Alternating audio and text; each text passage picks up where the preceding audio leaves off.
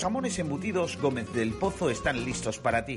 Te están esperando con el mejor sabor, con todo el aroma y calidad que nos caracteriza. 50 años dedicados a ofrecer la mayor selección en nuestros productos. Hemos aunado la tradición y el buen hacer de los artesanos y la vanguardia de las nuevas tecnologías al servicio de la industria jamones, embutidos, quesos y aceites premium de oliva virgen extra. Entra en gómezdelpozo.es y conoce nuestros productos y ofertas. Gómez del Pozo, mete la pata de jamón, pero que sea Gómez del Pozo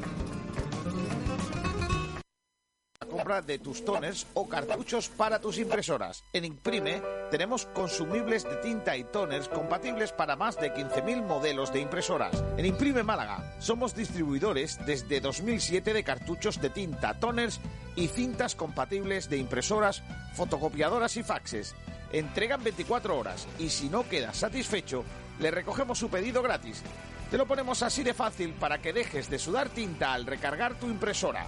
Entra en nuestra página inkprime.com, inkprime.com y deja de sudar tinta para recargar tus impresoras. ¡Al centro! ¡Ya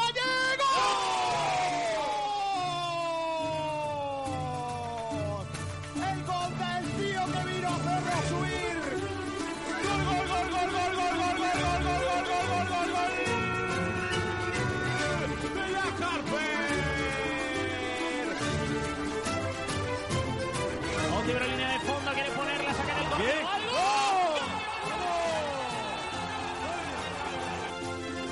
Una vez jugaremos mejor, otra jugaremos peor, pero siempre lo vamos a dar todo.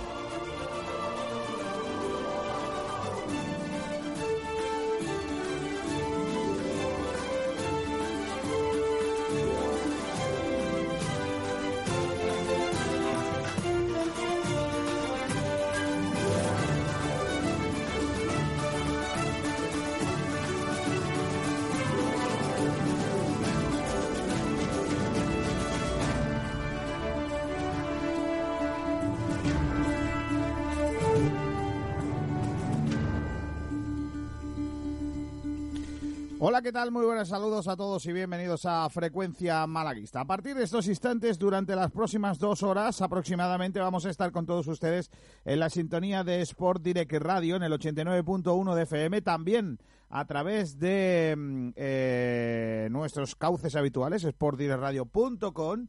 Eh, punto es, perdón. Eh, vamos a estar también a través de TuneIn, eh, también a través de radio.es, a través de eh, Facebook Live. Hoy volvemos a Facebook Live, ya sabes, se nos ven las caritas a todos, que eso es una desgracia. Yo os aconsejo que pongáis la, la radio y no nos veáis las caras porque salimos perdiendo todos.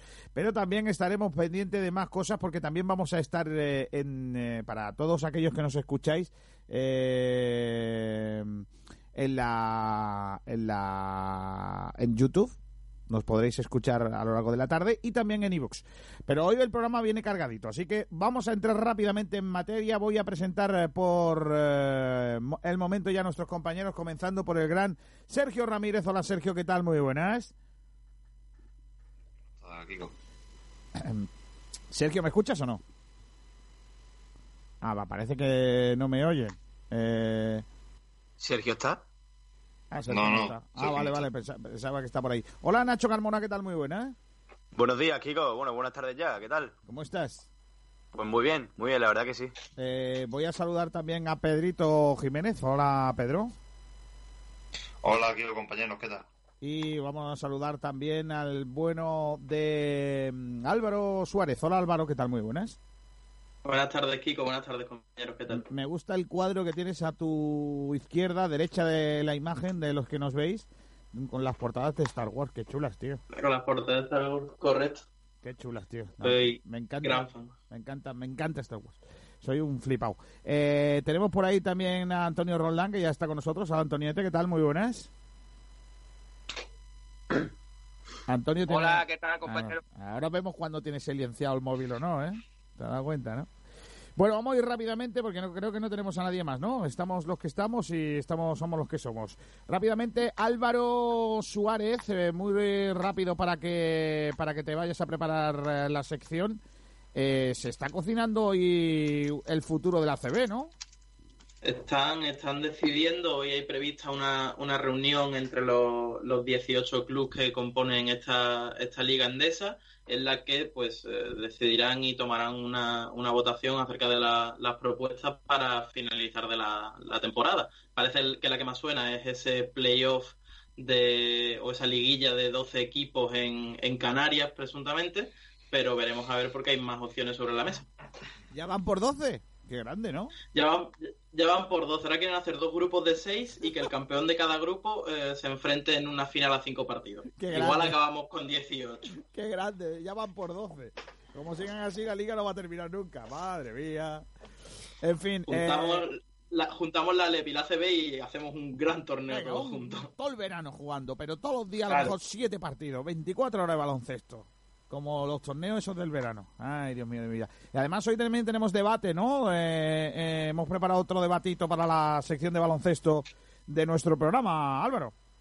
Sí, traemos un debate acerca de una de las jóvenes promesas de, Unicaja, que es eh, Jeffrey Power, que me tengo que decir que me parece un apellido espectacular para vender camisetas. Correcto. aparte ya de su, de su talento baloncestístico, y está el debate de qué debería hacer Unicaja con él, si, si para de cara a la próxima temporada mantenerlo en sus filas o cederlo a un equipo, si es un equipo CB o un equipo LEP. O sea que hay, hay, Yo, hay cosas yo voy que a comentar ahí pedir, también. yo voy a pedir, si queréis, ¿eh? si me lo aceptáis, eh, que el, el debate lo extendamos para eh, qué debe hacer Unicaja con los canteranos, porque ¿por qué no eh, te- por qué- tenemos varios, claro. por qué no otros jugadores? Si sigo Power, ¿no? Claro. Porque Tamba también está por ahí. hay, hay jugadores ahí interesantes, o sea que lo podemos eh, eh, lo podemos expander eh, o expandir, mejor dicho, para el eh, para el resto de los canteranos. Bueno, Álvaro, luego vamos con ello. ¿eh? Si hay alguna novedad en esa reunión de ACB y hacen una, a lo mejor una liga en Tenerife con todos los gastos pagados para la prensa con 150 equipos, no pasa nada. Nosotros vamos, mandamos a, Ainhoa Morano, que nos sale más barato que tiene casa. ¿Vale? Hasta luego, Alvarito. Hasta luego, chicos. Adiós. Eh, venga, vamos rápidamente con el resumen de la prensa. Nacho Carmona, que nos trae hoy la prensa eh, malagueña de deporte? Pues mira, Kiko, empezando por sportdirectradio.es, destacamos las palabras de Luis Casimiro, que dice, si no, si no se puede volver a jugar, lo mejor sería no nombrar campeón. Eh, otra noticia de Unicaja que destacamos, un maldito coronavirus frena a Unicaja en su mejor momento. Eh, también tenemos Ismael Casas evita los rumores de su posible salida. Y una recomendación eh, que damos desde aquí, que es Cine y Fútbol en tiempo de cuarentena, jugando duro, el título de la película. Bueno, eh, eh, es que es, la traducción, por el, en realidad la película en España también se llamó Min Machine, o sea, Mean Machine. Eh, es una peli... eh, los más antiguos del lugar la recordarán, Los Rompehuesos. No sé si recordaré, Antonio, tú recordarás aquella película eh, presidiaria, ¿no? Donde llega un exjugador a una cárcel, monta un, le obligan a montar un equipo de fútbol americano eh, y juegan contra los carcelarios, contra lo- los, eh, los policías que están allí y se forma al final la mundial. Hay un- una trama ahí eh, carcelaria de por medio. Eh, y, y bueno, ahora han hecho esta versión eh, futbolística eh, hace unos años en Inglaterra con, eh, con un exjugador que daba palos hasta en el cielo de la boca, chicos, por si no lo conocíais, si lo conocéis solo por ah, ser actor, Vinnie Jones, que es el protagonista de esta película, ah, lo conoceréis de, por ejemplo, ha salido en X-Men o ha salido en, en, películas como eh, Luke and Stuff, eh, Snack Cerdos y Diamantes, eh, bueno, pues ese, ese Trainspotting, bueno, pues ese actor fue jugador mediocentro defensivo del primero del Wimbledon, después del Chelsea, después del Sheffield y luego volvió otra vez al Wimbledon, cuando Wimbledon era y del Leeds United también. Bueno, pues daba palo, bueno, pues ese es el protagonista de la película y hace de, de portero el de Fast to Furious, ¿cómo se llama? Eh, La Jason, Roca. Jason Statham, ¿no? Ah. Eh, pues se hace de, de portero loco. Eh, la peli, si os gustan las películas así de acción y fútbol, está, está molonado. Eh, tampoco le vamos a dar un premio Oscar, pero bueno. Se, se deja se deja ver. Ahora podían haber hecho una con Ronaldinho en la cárcel allí de donde estaba, ¿no? Esa de Paraguay, sí. esa podía, podía haber estado guapa con, con Ronaldinho. Me han contado, he leído de esa, de esa noticia, de esa, de esa peli do- dos anécdotas. Una, que Jason Statham fue internacional con el Reino Unido en salto de trampolín. O sea, el tío hacía salto de trampolín olímpico. Y la otra es que han hecho una versión de esta película en, Egip- en Egipto. O sea, lo mismo en fútbol, pero en las cárceles de Egipto. Podríamos meter ahí a Salah, podría ser ahí el, protagonista de esa película, ¿no? Ahí en, en las cárceles egipcias. En fin, eh, más cosas de la prensa del día de hoy. ¿Qué nos trae, por ejemplo, el Diario Sur, Carmona? Pues el Diario Sur abre con las palabras de Rafa Gil eh, y la cuarentena en Malasia, que dice, desde enero ya se tomaban medidas aquí. Eh, lo que dice mucho de, bueno, de las medidas de nuestro gobierno. También eh, destaca las palabras de Morata, eh, que a mí me han descolocado un poco, y dice, siempre fui del Atleti. Eso ya cada uno lo interpreta a su forma y, sin embargo, eh, la opinión de Málaga eh, trae eh, las palabras de Sergio Pellicer, que dice, lo más justo sería acabar la temporada cuando pase esta pesadilla. Capa, un analista de fútbol, del Málaga Club de Fútbol concretamente, nos dice, el analista no solo tiene que saber de fútbol. Y unas palabras de Sadiku, que dice, me gustaría seguir en el Málaga, pero no me toca decidir. Vale. Málaga hoy habla de una persiana de Aaron Ñíguez y Sergio Buenacasa. La situación excepcional por la crisis del coronavirus ha impedido a ambos mostrar sus cualidades en el césped. Los dos tienen firmadas al próximo 30 de junio con el Málaga. Se subasta la camiseta de Ruth Van Nistelrooy en el Málaga Hombre, y se cumple un año del debut de Víctor Sánchez del Amo al frente del equipo. Y una noticia de ayer que dice que el Bujan de José González pues ya está en casa después de tres meses deambulando por ahí. ya ha vuelto. Llegó hasta ¿no? aquí en la Costa del Sol, en Marbella. Sí, sí, sí.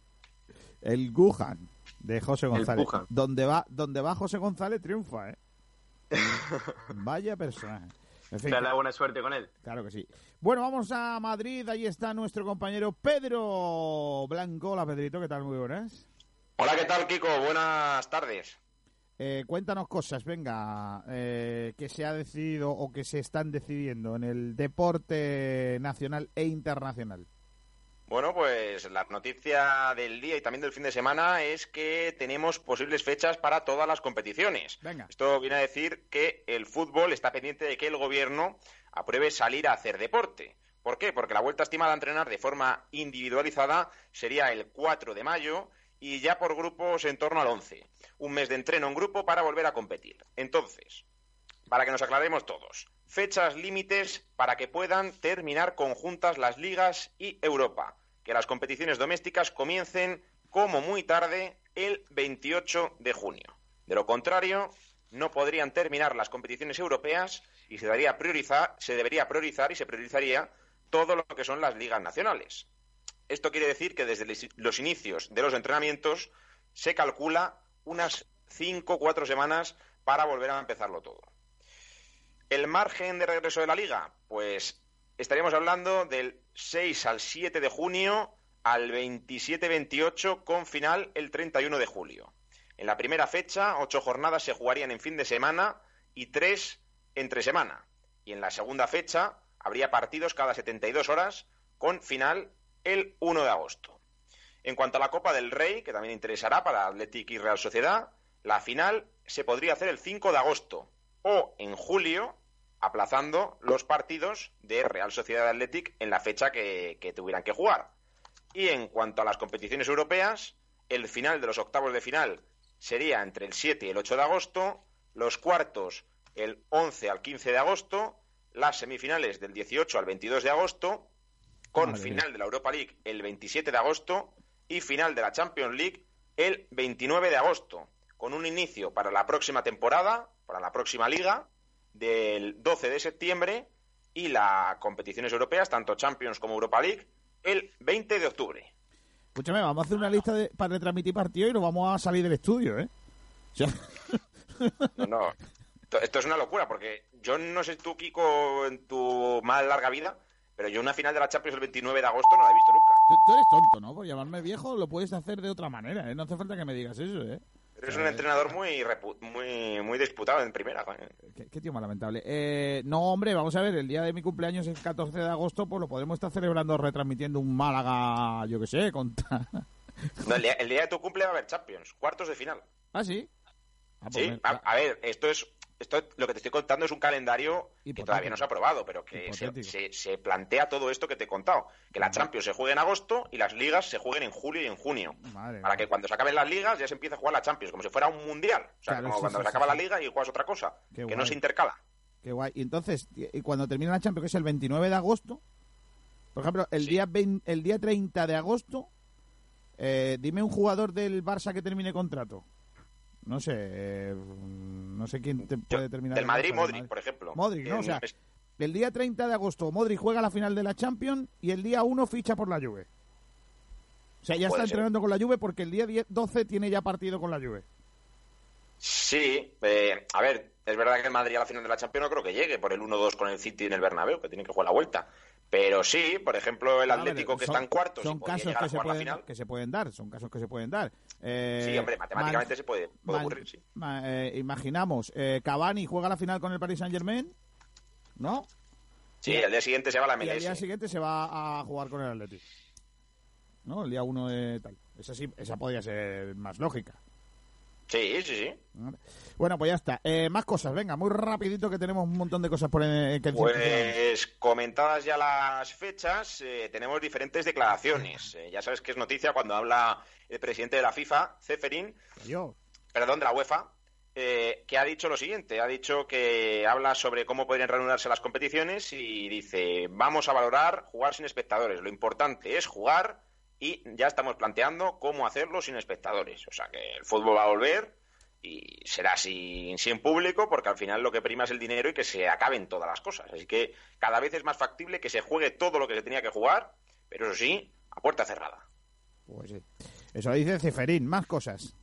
Pues declaraciones eh, llamativas, mm, sobre todo porque vienen 14 años después de las declaraciones de Materazzi, el jugador italiano que ganó el Mundial de 2006 a Francia, de Zidane, y que fue el que recibió ese cabezazo en el último partido del que es ahora entrenador del Real Madrid. Sí. Y es que ha sido noticia en las últimas horas porque, vete tú a saber por qué lo ha dicho ahora, quizá porque estamos de cuarentena, eh, ha matizado las palabras que le dijo a Zidane, ya que, bueno, pues, se habló de que le provocó. Se ha dicho, a Zidane le dije unas palabras estúpidas que no podían provocar tal reacción. El cual- en cualquier campo de Roma, Nápoles o Milán se escuchan cosas bastante peores. Cosa que a mi criterio no justifica lo que le dijera, ¿no? Pero bueno, hablé de su hermana, Sí. pero no de su madre, como he leído en algunos diarios. Mi madre murió cuando yo tenía 15 años, por lo que nunca habría caído tan bajo de insultar a su madre, pero insulté a su hermana. Sí, a la, Bueno. hermana, a la hermana sí he escuchado yo decirlo, lo de la madre no lo he escuchado tanto. ¿Sabéis que ese partido lo viví yo en París? O sea, ese partido del Italia-Francia, del cabezazo, lo vi en París y no os podéis imaginar ¿Cómo estaban? la cara de los franceses cuando lo del cabezazo. No, vamos, es una cosa que yo no puedo contaros. Porque no se lo entendía. no- o sea, para la sociedad francesa no entendían que alguien le pegara a otro señor. O sea, era una Yo, cosa- yo ese partido lo vi, no sé si lo Pedro lo vio, porque es un poco más joven, o Nacho, o, o Mario. No, no, yo no lo vi, pero el cabezazo y Yo- que vamos, yo he tenido por la mucho que suerte- no haya visto el partido yo tuve es la, inevitable yo tuve la suerte de vivirlo. Yo sí, yo, yo lo. Eh, y además, chicos, Hola. Pedro. eh, hola, Kiko.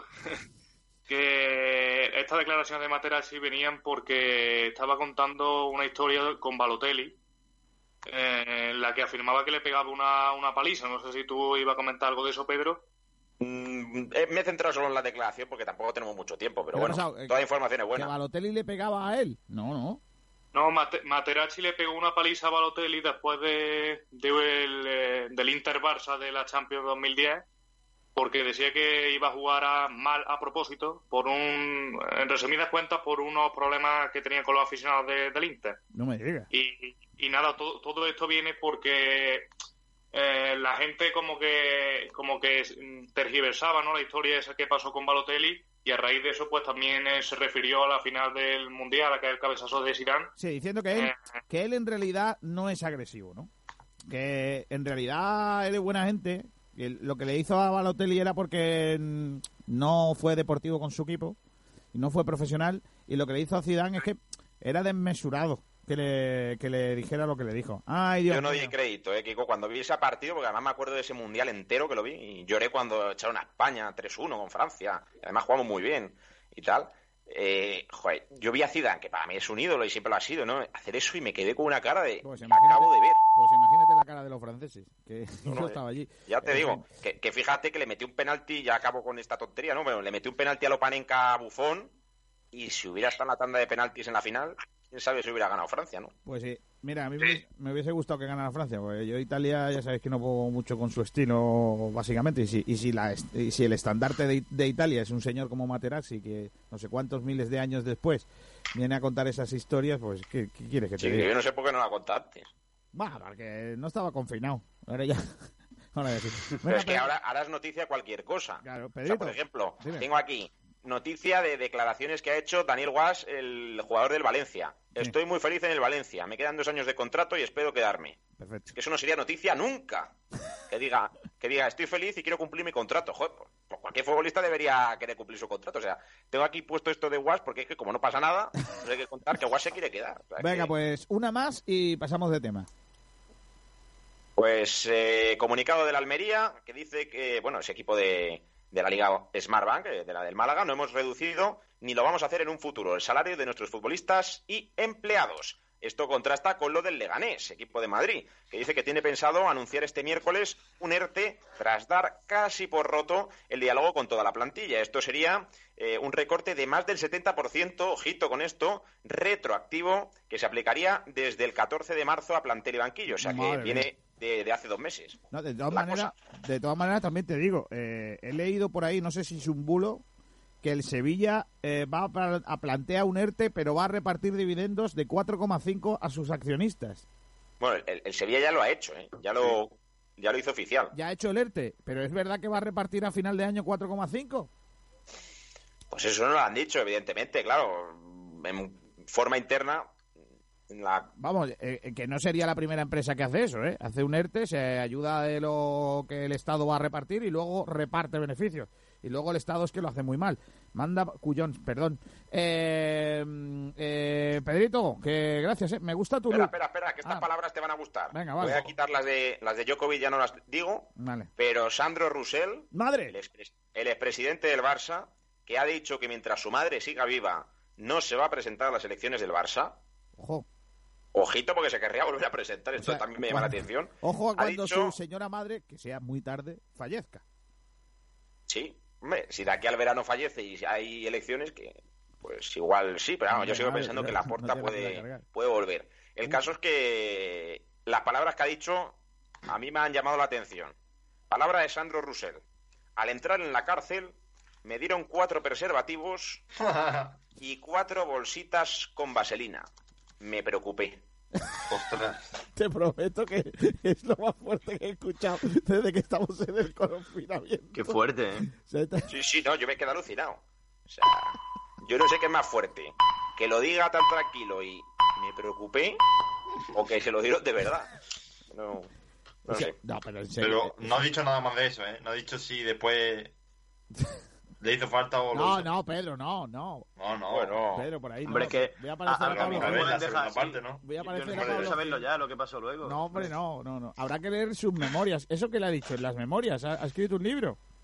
Claro. como Rajoy, ¿no? Cuando deja la presidencia se, se escribe un libro con ABC.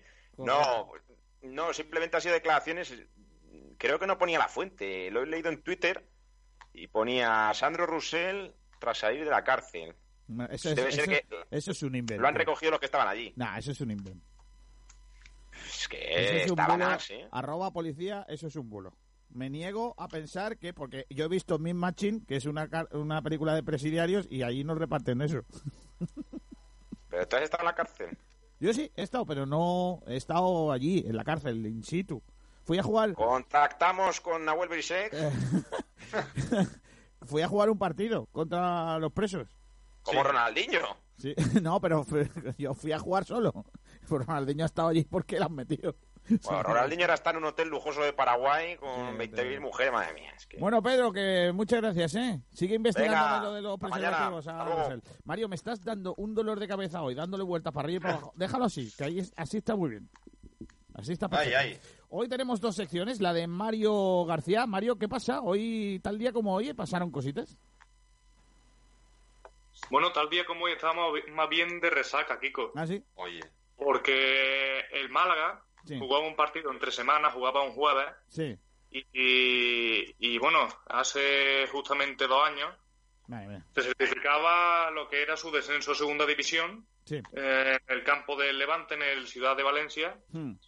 Y, y nada, después de ese fatídico día, mm, habría que vernos cómo, cómo estábamos aquí, o cómo estabais allí en Málaga, eh, uno de los, de los capítulos negros de la historia del, del Málaga, sin duda alguna, el eh, decimotercer eh, descenso de la entidad en todas sus denominaciones Vale. y por supuesto también el segundo en toda esta década, así que ahora en un ratito repasamos ¿no? lo que fue aquel luego día me, luego me lo cuentas. Luego del Málaga. luego me lo cuentas. Yo aquel día aprendí una cosa que tengo que reconocer que no me gusta contar porque me parece una cosa, una feada muy gorda, que es que el día, años antes, no sé cuántos, si dos o por ahí, eh, el Málaga desciende al Levante. O sea, el Levante se Efectivamente, sí. el, el- el Levante ya estaba descendido cuando ese partido, pero eh, fue en la Rosaleda donde se culminó aquello, ¿no?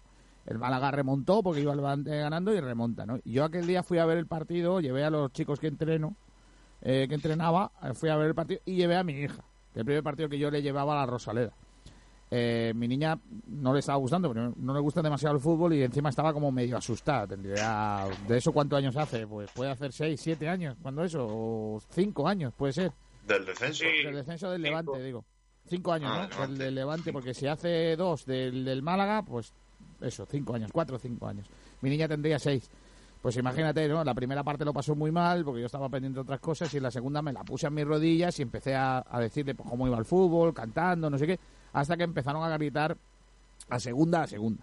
Entonces, claro, yo dentro de la polémica de, del- de la tal, por el, por el, porque la niña tal, empezamos a cantar hija y yo a segunda, a segunda. Luego me di cuenta lo, jodi- lo, feo que está eso. Es una feada gordísima. Me arrepiento muchísimo de haberlo hecho, ¿eh? Lo- me arrepiento mucho. Solo le cantaría segunda, segunda al Madrid, al Barcelona, al, al Elche. al Atlético de Madrid, Y a los Asuna.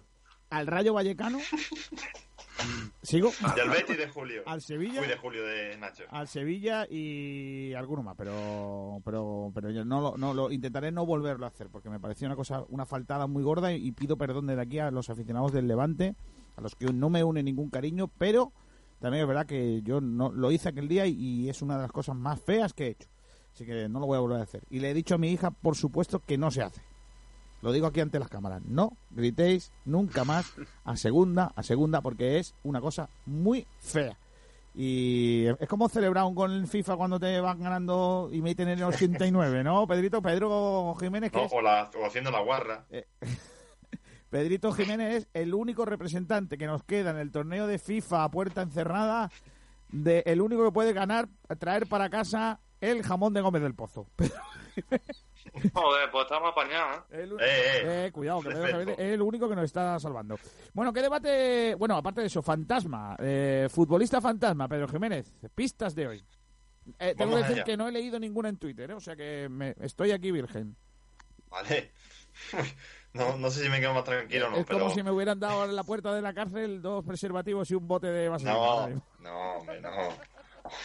bueno, pues las pistas de jugador de hoy son... Bueno, ya hemos puesto tres en redes, que son que no es español, o sea, después de tanto tiempo he puesto a alguien que no es español. Vale, La segunda es que sigue en activo, vale. que no está retirado. Y la tercera, que coincidió en el Málaga con Camacho. Porque claro, eso y nada... Coincidió en el Málaga con Camacho es como decir... mm, jugó con la blanqueazón en el Málaga. Vale. Otra más, otra pista. Venga, ahora te voy a añadir alguna. Venga. Esta está guay porque es compartió vestuario con Miguel Veloso. Esta está guay. No os quejaréis. Con Miguel Veloso, Miguel el que jugaba en el Valencia. Portugués, Miguel Veloso. Ese muchacho que fumaba. No se puede decir eso, Kiko. ¿No? Eso solo se puede decir si es Nainggolan. Vale, eh, entonces hemos dicho que O contrao. O Cuetrao, exactamente. no es español, sigue en activo, eh, compartió vestuario con Camacho y eh, eh, jugó con Miguel, el portugués del que estuvo en el Valencia. Yo te voy a, hacer una, te voy a hacer una pregunta. Vale. Eh, ¿Ha estado en el Málaga en dos etapas? ¿O solo No. una etapa? Solo una etapa. Solo una etapa. Vale, vale. Entonces no es Eliseu. No, que lo habían puesto por redes. No es Eliseu. Vale, perfecto.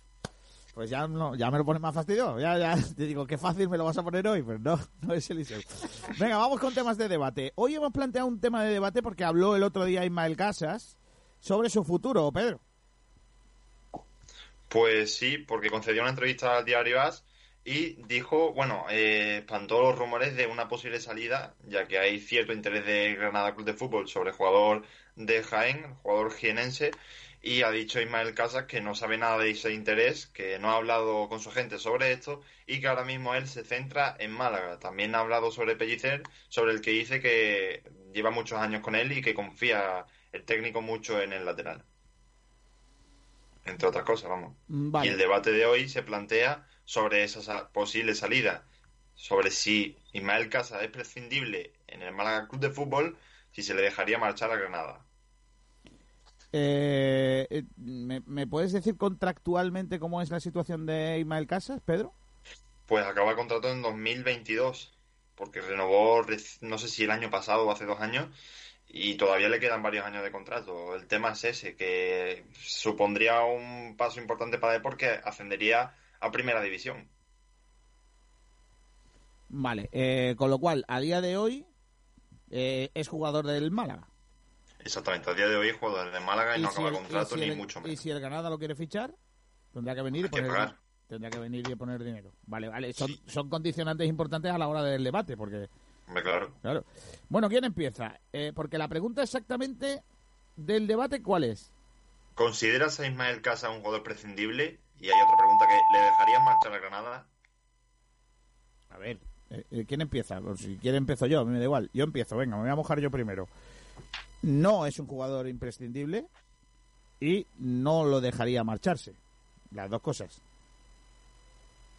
Yo, sin embargo, eh, opino igual que tú en lo de que no es un jugador imprescindible. Yo creo que es prescindible. Pero yo creo que si hacen una buena oferta, mm, quizá me lo plantearía. Quizá le dejaría salir. Porque Cifu yo creo que a día de hoy es muchísimo mejor lateral. Y es cierto que Ismael Casas tiene, tiene margen de 19 mejora. años, o 18. Es un jugador, es un jugador con muchísimo potencial y muchísimo margen de mejora, pero si se puede sacar un pellizco y con ello ayudar a solventar la deuda y tal, yo sí me lo plantearía. Yo creo que habría que hacerle esta pregunta a él, ¿no? Eh, a un jugador que desde que llegó Pellicer está viviendo su mejor momento en el Málaga, eh, de su corta carrera en el, en el Málaga. Y yo creo que irse en este momento en el que tiene la confianza del entrenador por delante de jugadores que habían sido titulares antes, indiscutiblemente, como era, como era Cifu, yo creo que sería un verdadero error. Eh, va a perder una serie de minutos que evidentemente en primera división con el Granada no va a tener. Y en el Málaga podría perder una oportunidad extraordinaria de crecer como jugador y, afianzarse en, en un equipo que, que, de luego en el que se ha criado. Claro, eso es cierto. O sea, el ambiente ahora mismo de Ismael Casa es el idóneo. El entrenador lo conoce, confía en él, eh, lleva varios años en la entidad, o sea, que conoce la casa. Ahora mismo, eh, con 19 años y jugando con el primer equipo, teniendo oportunidad de minutos y tal, veo absurdo marcharse a otro equipo. Ahora, que si Ismael Casa es un jugador prescindible, yo creo que si tenemos ese desfase económico de 10 millones, que todavía está por confirmarse, sí que es prescindible. Y, pero claro, si no tenemos ese desfase, para nada prescindiría de, del jugador. Y yo eh, imagino también otra vía que no sé si compartiréis, pero eh, también está la opción de vender a Cifu, de buscarle una salida que cobra más que Ismael y con ello ayudar a solventar la deuda y ayudar al, al joven lateral a progresar. Pero vamos a ver. O sea, es que, eh, espera, Antonio, faltas tú por hablar, porque aquí, como no hables, estos son como lobos, ¿eh? Que llevan todo el fin de semana sin decir nada a nadie y están los lunes ahí con muchas ganas de hablar. Eh, eh, una cosa, es que estáis dando por hecho que Ismael puede disputarle el puesto a Cifu y yo a día de hoy creo que no. O sea, vamos a ver, seamos serios. O sea, el Málaga de verdad cuando ha jugado bien es cuando ha estado Cifu.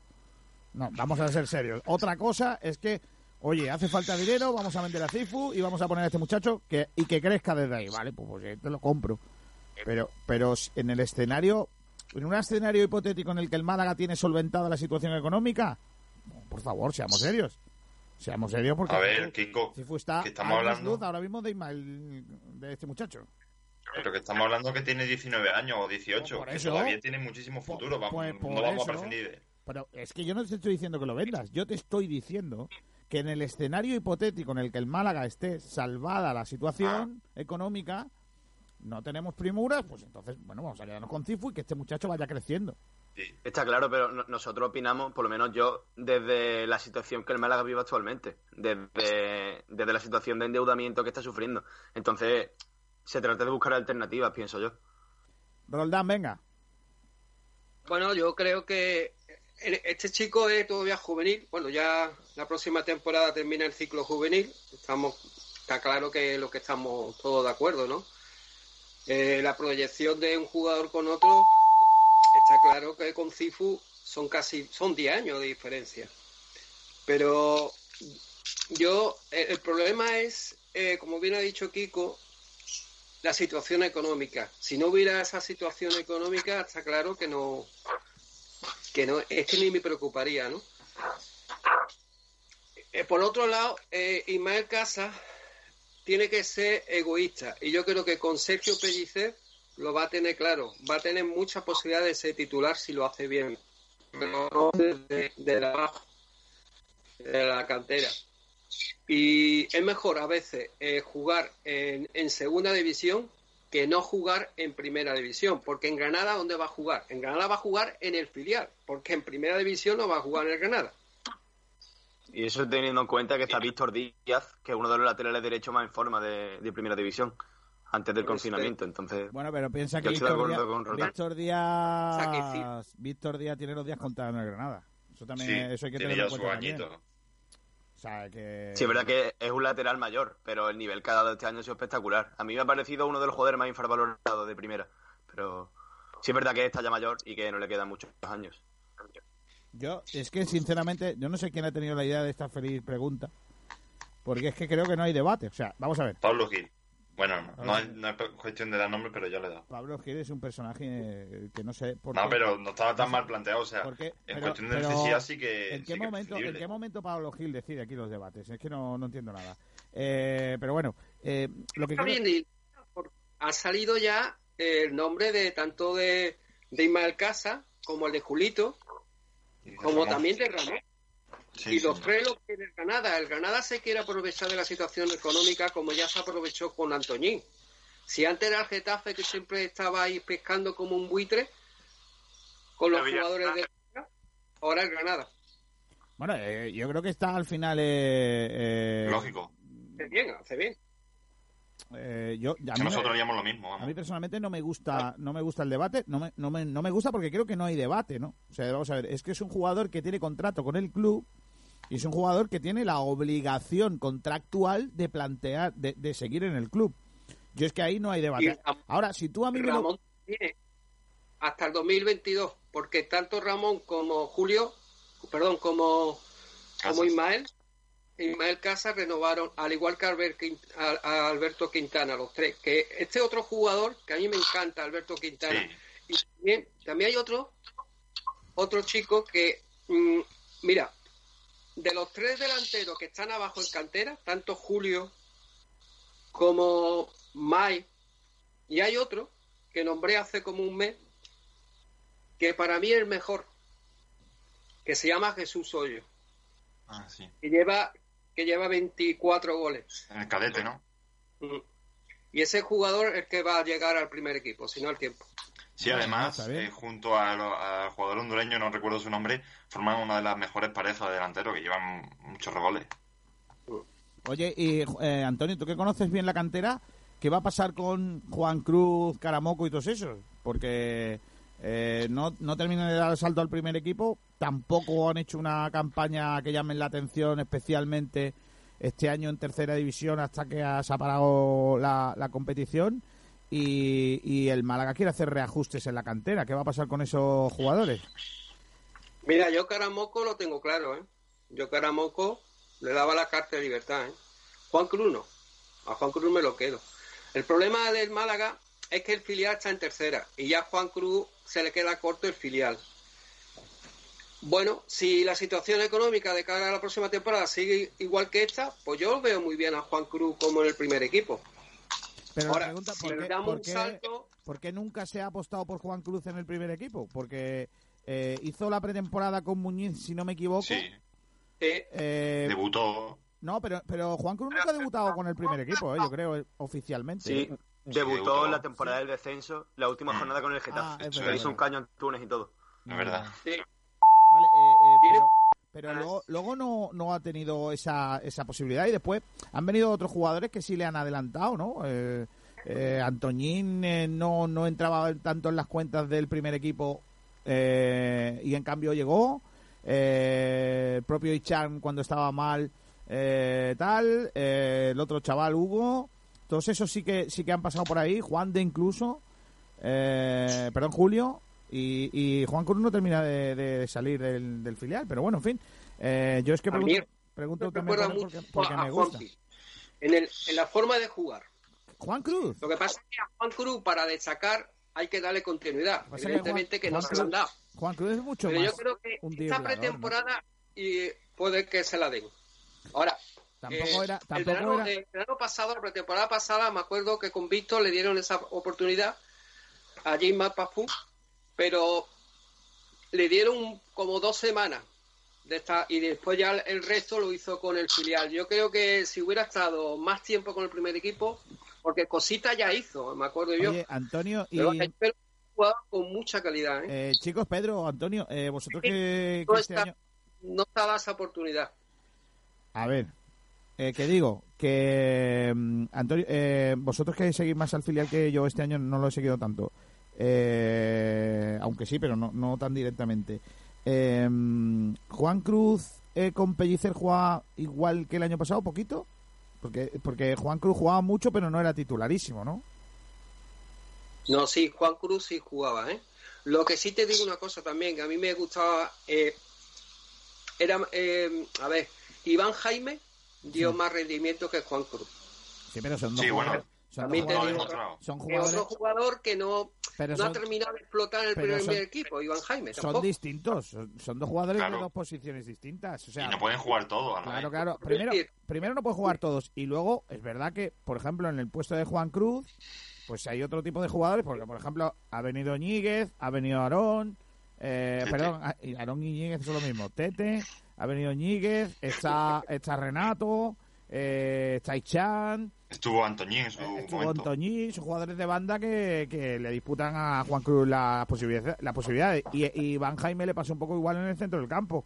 Incluso le está pasando a Ramón, que, que- que tampoco puede jugar porque tiene mucha gente ahí en el centro del campo. Pero en cambio, si fueras un buen central o un buen lateral, como le pasa a Ismael o como le ha pasado a Cristo, eh, tendrían más oportunidades que las que eh, las que están teniendo otros jugadores, ¿no? Yo tengo claro que si en el filial hubiera un central top, un central con, con bagaje, yo creo que tendría oportunidades en el primer equipo, ¿eh? Tendría. Juan de la ha tenido, ¿eh? Sí, para eso- mí es top. De hecho, Juan de, de hecho Juan de ha jugado, ¿no? Entonces, Sí, sí. por Sí. eso, por eso Sí, digo, Juan de jugó el primer partido que lo hizo muy bien, si pero el fueses- segundo tuvo bastante laguna. si en el Y hay un jugador que he nombrado antes, que es Albert Quintana, que para mí es mejor que Juan de. Si no, si le respeta las lesiones, que obviamente le va a respetar, y, el- y es además una calidad porque puede jugar tanto de central como de medio centro. Tú fíjate, me recuerda mucho a Fernando Hierro. Eh, y en la. Jolines, vaya, ha puesto el listón altito, ¿eh?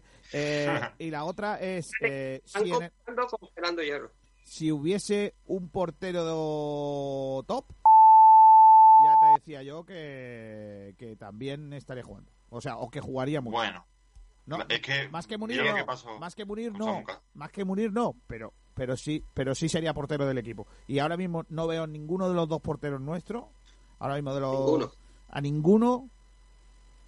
A Gonzalo un poquito más, ¿no? Pero Sí. yo no veo a Kellyan disputándole ¿eh? a Munir. Ni a, ni a Munir ni al que venga. De todas formas, Kiko, mira lo que le pasó a Samu Casado. O sea, yo creo que mm, está por delante bastante a, a años luz que Kellyan y que Gonzalo. Y sin embargo, pues se va. Y después queremos fichar al suplente, No, pero ¿sabes bueno, pasa? al descarte del que- Alcorcón, que, es, que- su nuevo destino. en Pero es que Samuel, Samu, Samu Casado tampoco, ¿eh? O sea, Bueno, pues queríamos fichar a, a alguien que era el descarte de los porteros del Alcorcón, que está por detrás de él. Creo que me- ahí tenemos preguntas por redes sociales, pero yo como tengo aquí 17.000 cosas encima de la mesa no, no me puedo enterar muy bien. Eh, Pedro, Yo, yo te la digo. eh, cuéntame cositas, por favor. Pues mira, tenemos varios eh, mensajes, de, tenemos de nuestros compañeros y de un oyente que es Farid Raptor, que nos dice a la pregunta de que si Ismael Casa es prescindible y si le dejaríamos marchar a Granada, dice no, no es prescindible. Es el futuro del Málaga, tanto él como el resto de la cantera. Si ahora, en tiempos de vaca flaca, mal vendemos a nuestra cantera, ¿quién va a querer venir a ella? ¿A un equipo que no le da oportunidad en el primer equipo a los de abajo? Sería un tremendo error.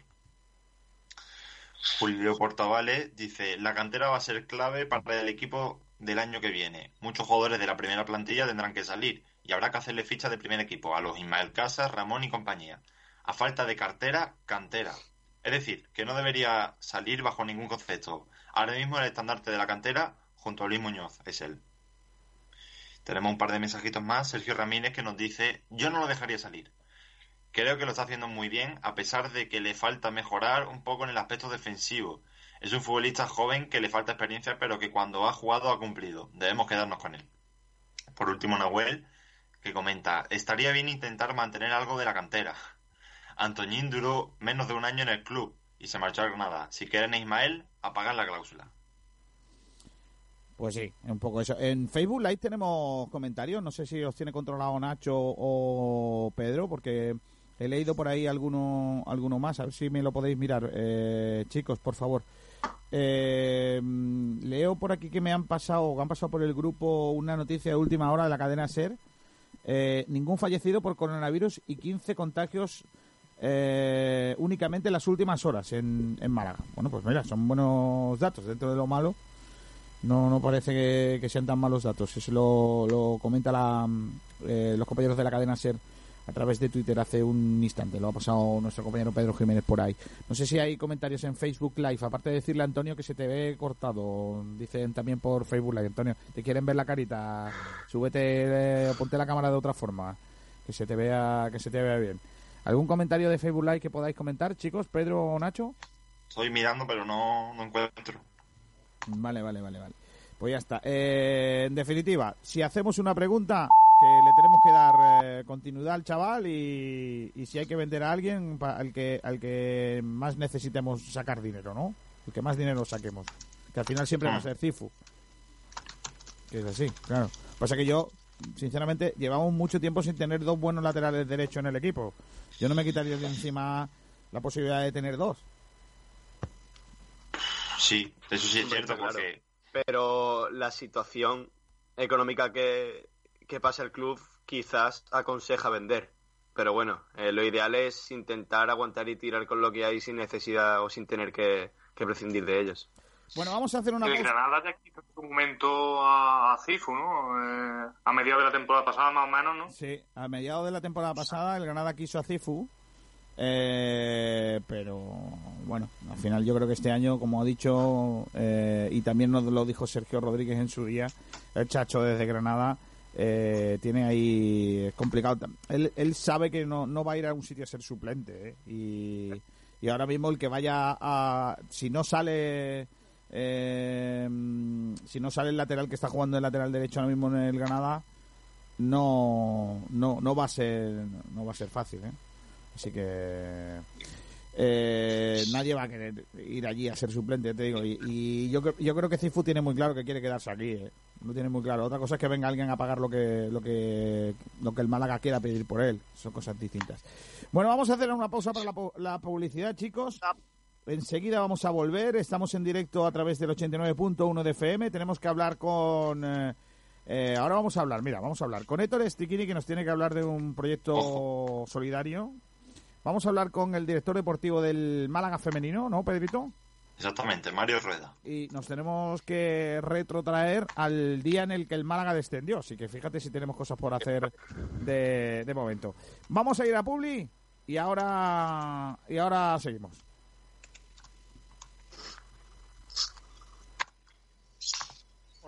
Rejas, puertas y ventanas y a los mejores precios en talleres metálicos Diego Rodríguez. Calidad y servicio con unos precios inigualables. Somos especialistas en ventanas, mamparas de baño, oficina, rejas, puertas, barandillas. Pídanos presupuestos sin compromiso en los teléfonos 952 30 85 86 o 639 01 18 30. Le esperamos en calle Navia número 21, Polígono San Alberto en la zona de Carlinda. Talleres metálicos Diego Rodríguez. Tradición familiar de padre a hijo con más de 50 años de experiencia. La Viña de Antonio y Casa Antonio Tapas. Dos lugares donde la calidad, el mejor trato y los mejores sabores se ponen al alcance de todos los paladares. En el centro de Rincón de Victoria. Si quiere probar la mejor selección de carnes de la Costa del Sol, acompañadas con una amplia gama de vinos de nuestra extensa bodega, le atendemos en la Viña de Antonio. Venga y déjese llevar por los sabores de nuestras carnes, nuestros exquisitos entrantes y productos ibéricos. Y si lo que prefieres es tapear y almorzar de una manera más informal, Casa Antonio es el sitio ideal para compartir mesa con amigos o familiares. Pruebe nuestra amplia carta de tapas. Estamos convencidos que la combinación de las mejores materias primas, una cuidada elaboración y nuestro mejor servicio nos hace habernos convertido en un referente de la Costa del Sol. Venga a visitarnos. Le esperamos en la viña de Antonio y Casa Antonio Tapas. Estamos en calle Córdoba, de Rincón de la Victoria, junto a la plaza del Ayuntamiento y el parking subterráneo. Teléfono de reserva 951 46 84 78. Doctor Tirado celebra su 20 aniversario con la implantación en Fuengirola de la primera plataforma integrada de láser de femtosegundo y láser excimer, única en Andalucía, para la cirugía de la miopía, hipermetropía, vista cansada y cataratas que permite obtener una insuperable calidad visual con una seguridad sin precedentes. Clínica Ocular Doctor Tirado en Fuengirola. Financiamos a tu medida. Consúltanos en doctortirado.es. Gómez del Pozo están listos para ti. Te están esperando con el mejor sabor, con todo el aroma y calidad que nos caracteriza. 50 años dedicados a ofrecer la mayor selección en nuestros productos. Hemos aunado la tradición y el buen hacer de los artesanos y la vanguardia de las nuevas tecnologías al servicio de la industria. Jamones, embutidos, quesos y aceites premium de oliva virgen extra. Entra en gómezdelpozo.es y conoce nuestros productos y ofertas. Gómez del Pozo, mete la pata de jamón, pero que sea Gómez del Pozo. ¿Estás harto de sudar tinta y de pagar de más por tus cartuchos para la fotocopiadora o impresora? Con Imprime Málaga ahorra un 70% en la compra de tus toners o cartuchos para tus impresoras. En Imprime tenemos consumibles de tinta y toners compatibles para más de 15.000 modelos de impresoras. En Imprime Málaga somos distribuidores desde 2007 de cartuchos de tinta, toners y cintas compatibles de impresoras, fotocopiadoras y faxes. Entregan 24 horas y si no quedas satisfecho, le recogemos su pedido gratis. Te lo ponemos así de fácil para que dejes de sudar tinta al recargar tu impresora. Entra en nuestra página inkprime.com, inkprime.com y deja de sudar tinta para recargar tus impresoras. Bodega La Jareña. Las carnes a la brasa no tienen secretos para nosotros. Bonito es saber que siempre. Prueba nuestros filetitos de secreto ibérico y nuestras chuletillas de cordero. Tenemos menús diario a 10 euros, con los mejores sabores y la mayor calidad del mercado. Ven a tapear a la jareña, prueba nuestras típicas roscas y nuestra selección de productos ibéricos, jamón, chacinas y quesos. Bodega La Jareña está en la Plaza de la Constitución, sobre el aparcamiento subterráneo de Rincón de la Victoria. Que rompe. El sabor de la comida tradicional en Málaga se llama La Pequeña Españita, todo un icono de la buena mesa casera en la Costa del Sol. La Pequeña Españita, estamos en Camino Casa Bermeja 35, zona Ciudad Jardín. Tienes que probar nuestra cocina tradicional, platos elaborados al estilo de siempre para los paladares de ahora. No faltes a la cita con el verdadero sabor malagueño de la cocina. Prueba nuestras migas, callos, el cocido españita, nuestra porra antequerana, nuestro plato de los montes, conejo al ajillo, cochinillo y las mejores carnes. La Pequeña Españita, desde 1994. Teléfono de reservas 952 25 45 93. En Rincón de la Victoria se come en la cañita. Espetos de gambones, espetos de sardina, espetos de pulpo, gambas frescas de Málaga, las mejores conchas de la bahía. Terraza climatizada con las mejores vistas del Mediterráneo. Ven a la cañita, estamos en el Paseo Marítimo de Rincón de la Victoria. Prueba nuestros pescados. Es que están vivos. La cañita. Todo lo que buscas para desarrollar tu imagen corporativa lo encontrarás en noesfacil.es. Somos especialistas en bordados, serigrafía, rotulación, merchandising, display, ropa deportiva, camiseta para todo tipo de eventos y ropa laboral para negocios. Además, impresión digital en camisetas, todo en imprenta, gran formato, lona, roll-ups, rotulación de vehículos y todo tipo de objetos de merchandising. Tenemos una línea exclusiva para deportes, con balones personalizados para cualquier disciplina y ropa para campus de verano o eventos deportivos. Entra en nosfacil.es. Hacemos lo difícil fácil a precios a la altura de la calidad que te ofrecemos. Noesfacil.es. Todo es así de fácil.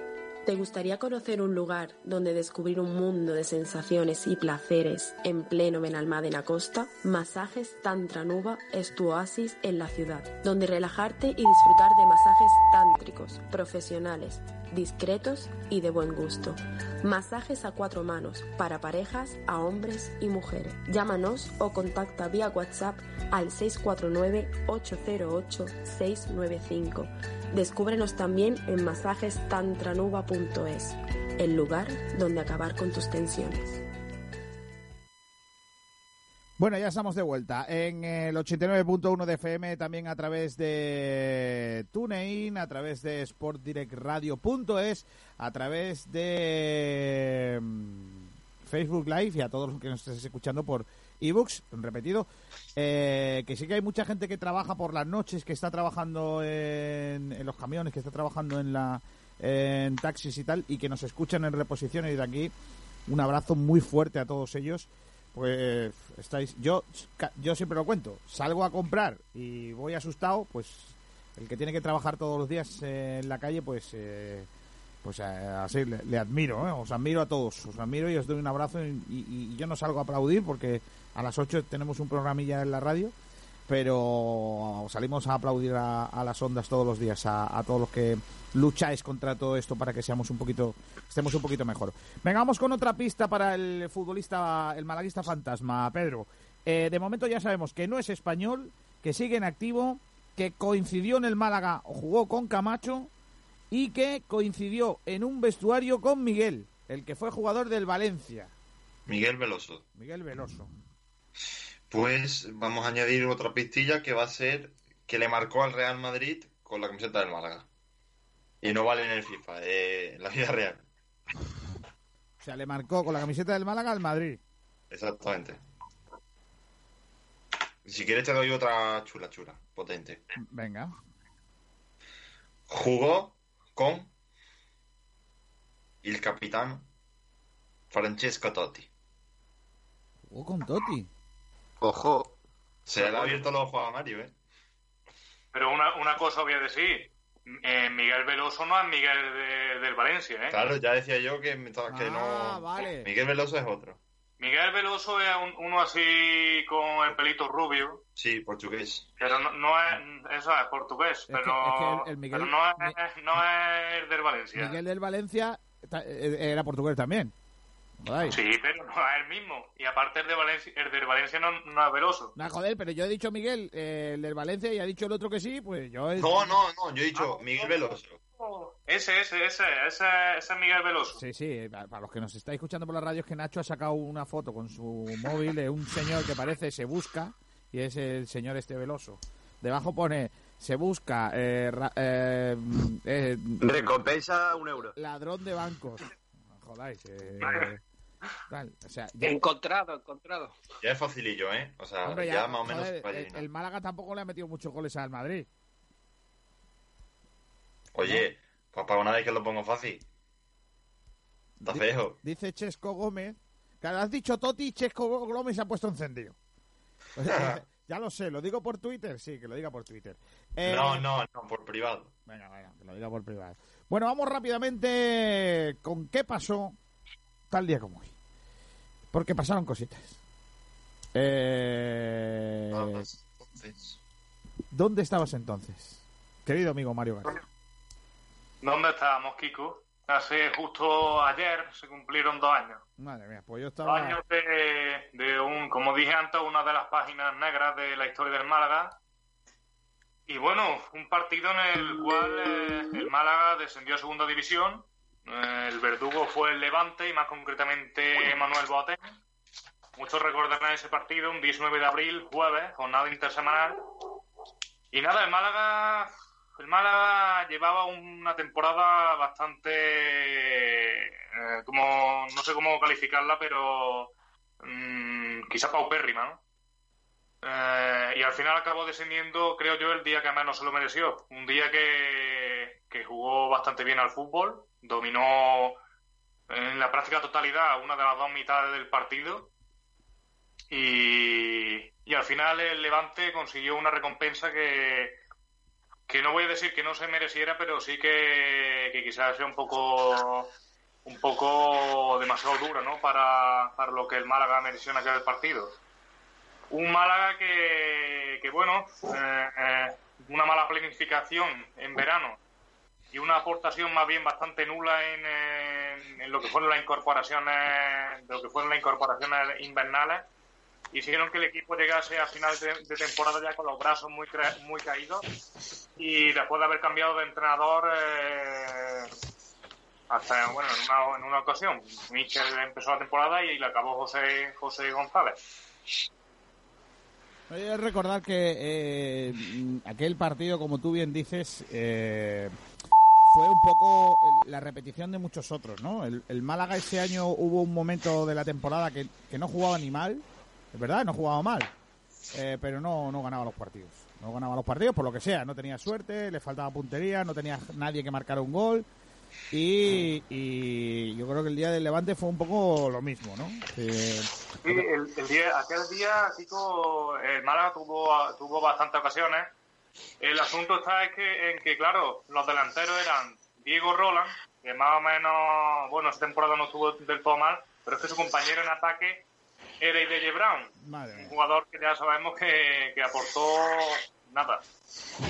Yo iba a preguntaros, final, eh, eh, me- eh, eso, esa falta de gol, ese desacierto, unido un poco también a, a los métodos de, Jo- de José González, que para mí eh, personalmente me parecían más bien obsoletos para lo que el Málaga necesitaba.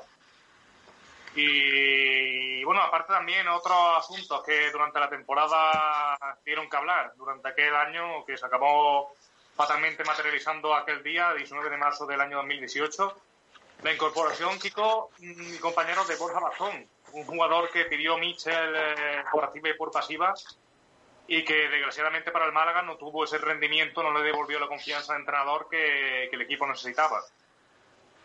Otro de, de los factores ¿no? que influyó en aquel, aquella fatídica temporada. Yo, yo creo, sinceramente, que yo creo que la clave fue la siguiente. Eh, la plantilla del primer, de la primera parte de la liga, con Mitchell, eh, la, la plantilla de la primera parte de la liga era, ya era mala.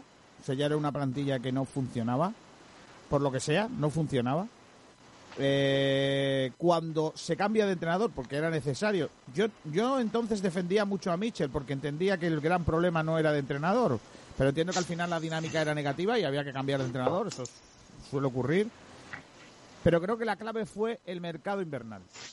Porque si en el mercado invernal el Málaga ficha, la liga estaba tan ajustada por abajo que aunque el Málaga había sido el peor de largo en la primera parte de la temporada, en la mitad de la liga, si el Málaga hace unos fichajes en condiciones, el Málaga se salva.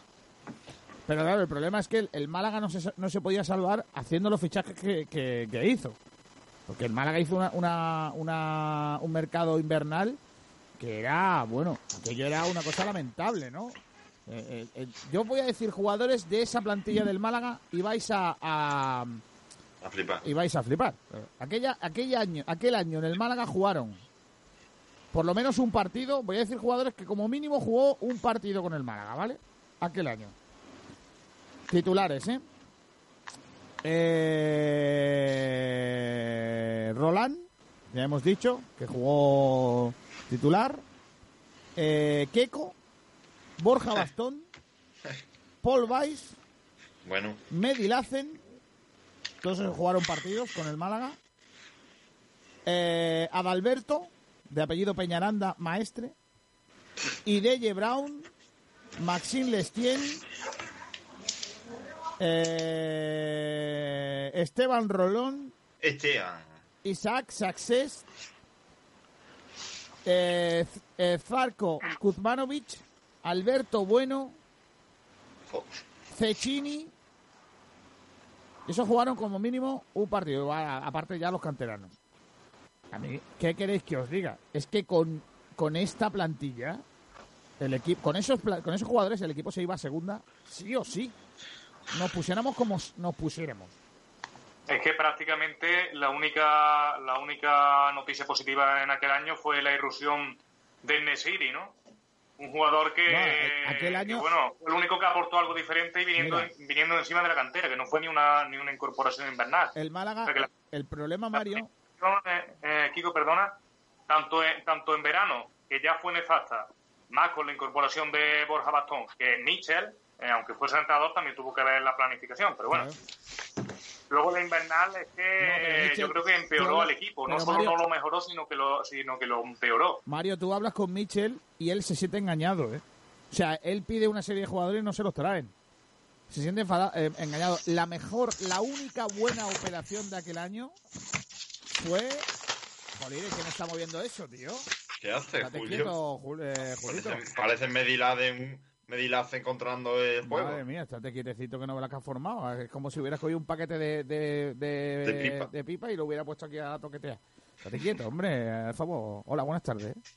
Buenas tardes. Si querías decir quiero entrar, lo dices y ya está sin problema. No te hagas ese ruido. No, a lo que voy. eh, el único buen fichaje de aquel año, que la única operación buena fue Ignacio Miquel, que costó nada y menos. Hicimos una operación con él redonda, vamos. Pero, y, Vino del Lugo, ¿no? del Lugo, del Lugo, mitad Del de Lugo. temporada, y, y fue un gran fichaje. Fue el único fichaje que hizo buenos usillos. Eh, y de casualidad, porque ahora eh, en el equipo en el que está no estaba ni jugando, ¿eh? Y apenas iba convocado. En segunda división. Que no recuerdo ahora del equipo, pero en segunda división ahora no va convocado. A mí Ignacio Miguel me pareció un buen fichaje. Podríamos recuperar para la próxima y temporada. ¿eh? tanto. Aquí lo hizo muy bien. Y bueno, en fin, tú, mm, allí ten- teníamos buenas cosas. Mira, teníamos a Rica, a Roberto, Ro- a Roberto de Portero, a Rosales, que estaba tieso, pero bueno, Rosales, Luis Hernández, Ignacio Miquel, Adrián, Chori Castro, Iturra, Nesiri. Con esos haces un equipo, pero el problema es que cuando tú vas a firmar y firmas a nadie, porque es que no, no fichas a nadie, porque, porque Ideye Brown ya me dirás tú, Success ya me dirás tú, eh, el Peñaranda ya me dirás tú. Eh, es que, es que, escúchame, arriba no había nada. Borja Bastón no le metió un gol a nadie. Pero es que Borja Bastón iba a ser el estandarte del Málaga y es que acabó siendo odiado por toda la ciudad. O sea, es que fue terrible. Fue el declive de- del club. Che, una lástima porque, porque acuérdate- es un fichaje que Claro salió, que, salió muy que mal. perdimos. Acu- Acuérdate, Kiko y compañero, que perdimos a, a Pablo Fornás en, ese, en esa temporada. ¿eh? Claro, Ese Una baja verano. sensible, una baja muy sensible. Dos días después de decir que no se iba a vender. Dos días después, Fichamos de Chini. que digo que dos días después de que se dijera que no se iba a vender, se vendió a Fornal. Básicamente. Eh, así, pues complicado. Eh, Pero chicos, a mí me ha llamado un poco la atención que sí es cierto que como equipo no funcionaron bien, pero hay nombres que Kiko ha dicho antes que yo estoy mirando ahora que, que no me parecen malos. Por ejemplo, Alberto Bueno. Ese jugador para mí sí tenía nivel para jugar en primera y para Pero- hacerlo bien. pero Ya está retirado. Pero cuando llegó aquí, era un exjugador de fútbol, Mario. Eh, Nacho.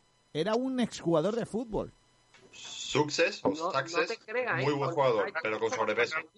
Estoy con Nacho, ¿eh? Lo, con el Rayo Alberto Bueno lo hizo bastante bien. Lo Pero que pasa que a ver, eh, con el Rayo hace cuánto tiempo. Pero antes de que llegara No. a Málaga. Yo- el año anterior, ¿eh? El año anterior venía a Málaga. No, no. No, chaval, el año pasado. No, no, no. El año de pasado viene de Oporto, viene de Oporto. Él, él viene del Oporto, que era su equipo, que, Que lo el cedió- que le cedió al Rayo. Y el Rayo, mm, bueno, el Oporto lo recupera y lo ponía en el filial. No jugaba. Me está dando razón. En el No, Rayo. no, no, no, no, no, no, No, pero es que, no, no, no. es que esa es la segunda etapa del Rayo. Y la segunda etapa del diciendo- Rayo no, no, no cuaja. Eh, mira, por eso An- vuelve a Oporto. Alberto Antonio eh, Bueno ficha por el Oporto, ficha por el Oporto y no juega. Y lo ceden al Rayo. En segunda etapa, la segunda etapa, vuelve al Rayo y el Rayo lo, se lo tiene que dar al Oporto porque no tenía dinero para pagarle y el Oporto lo pone con el B. Cuando llega al Málaga, después de haber estado media vuelta sin jugar, era un jugador de fútbol. De hecho, Bueno se retira el año siguiente.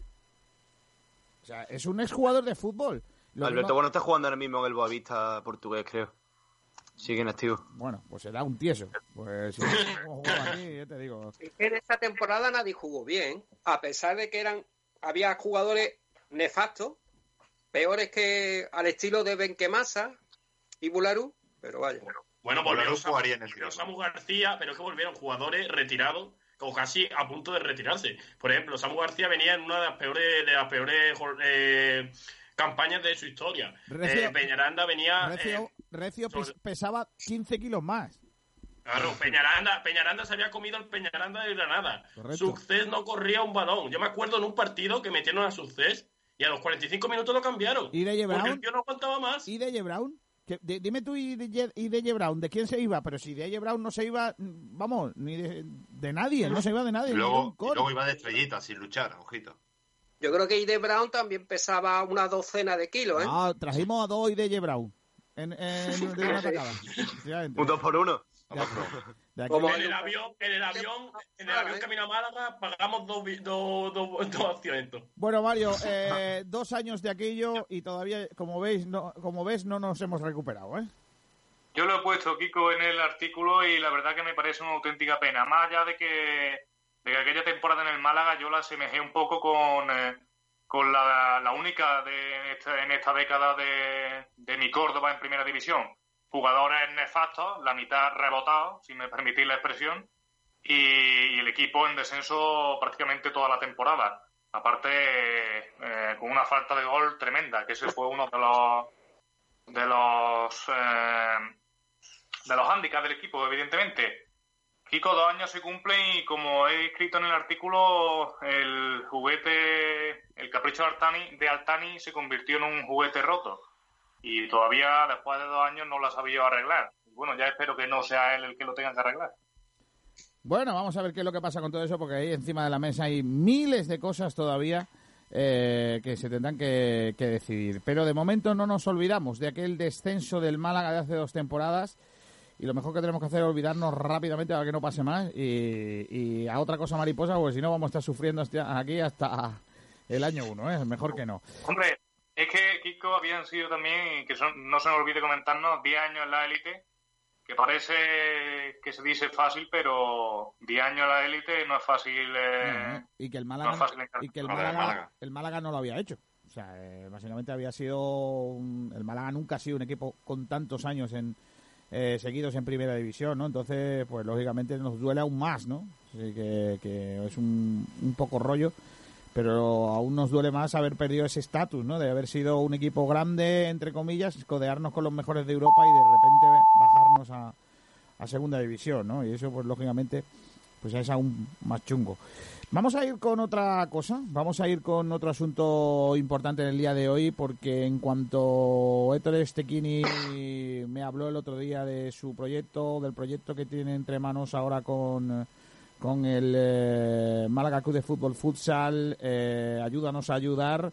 Yo dije, Héctor, lo que quieras, vamos a hablar de eso porque quiero también ayudarte a ayudar. Eh, Héctor Stechini, ¿qué tal? Muy buenas. Hola Kiko, buenas tardes, buenas tardes a todos. Eh, te, te- te- bueno, te pregunto cómo estás primero, cómo, cómo llevas el confinamiento.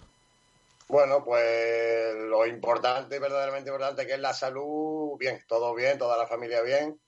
Tema de, de negocio y demás, pues bastante complicado, ¿no? Porque, bueno, como sabes, tengo restauración y llevamos ya más de un mes cerrado y por lo que se ve esto va para largo. Y sin ayuda de ningún tipo, pues, pues nada, pues ahí estamos aguantando el tirón y con la incertidumbre de a ver cómo, cómo va, cómo va a transcurrir todo esto y a ver qué, qué es del futuro, no solo mío, sino de todos, ¿no? Y claro, eso es lo, lo más importante. Lo, lo, lo, primero la salud, luego lo económico y luego está el fútbol. Eh, en cuanto a fútbol sala, ¿qué, qué está haciendo el Málaga Club, de Fútbol Futsal? Bueno, pues ahora mismo, pues desde que se terminó la, bueno, que se, que se dio por finalizada la, temporada momentáneamente, el 14 de, marzo, pues nada, pues esperando a ver la, la resolución final. Parece ser que no se va a jugar ya más, porque evidentemente es imposible, quedan 7 ocho partidos y sería imposible porque no hay tiempo material para, para hacerlo. Entonces, la, la idea que tiene la Real Federación Española de Fútbol es, es que se terminen los campeonatos tal y como está, que yo creo que evidentemente eh, tiene su parte de injusticia porque cualquier decisión va a ser injusta, que no sea terminar, pero bueno, yo creo que es la, la menos injusta de todas, entonces se terminará la, la liga como está. Nosotros, gracias a Dios, pues estamos segundos, entonces entraríamos en la, en la fase de ascenso a segunda vez, la jugaría el Torremolino y nosotros. Y nos vamos, nos enfrentaríamos contra el campeón de Castilla-La Mancha, que es el Covisa de, de Toledo, y por lo visto pues parece ser que va a ser a un, a un partido, el playo va a ser a un partido único en campo neutral, pero bueno, todavía no hay, no hay nada decidido, esto es lo que parece ser según nos comunicaron de la federación, y bueno, pues teniendo reuniones con los chavales semanalmente, un par de reuniones por, por estos medios ¿no? que, que tenemos hoy en día, por lo menos nos vemos, nos hablamos, nos motivamos y bueno, pues, pues a la espera también.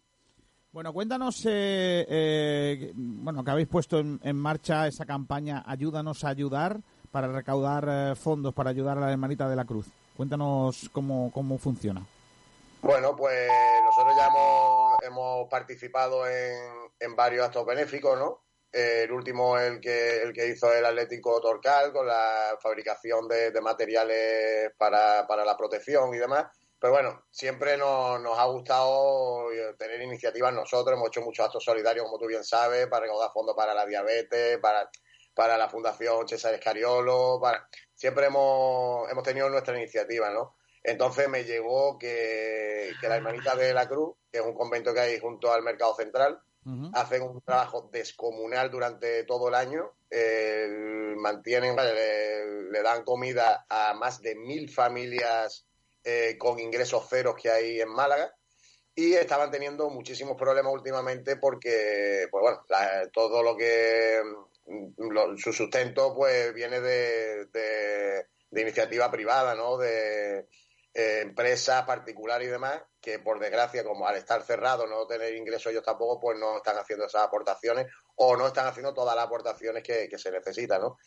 Entonces, pues pensamos en empezar esta iniciativa, vimos la, el descomunal trabajo que está haciendo el Frente Boquerón y como ellos tienen el salvoconducto para hacer las entregas y demás, pues bueno, nos pusimos en contacto con, con ellos, me puse yo en contacto con Javier, el presidente del Frente Boquerón, y bueno, llegamos al acuerdo de que nada, nosotros vamos a hacer la, toda la, la recolecta de, de las donaciones, haremos la compra y ellos se van a, se van a hacer cargo de, de la entrega y el reparto.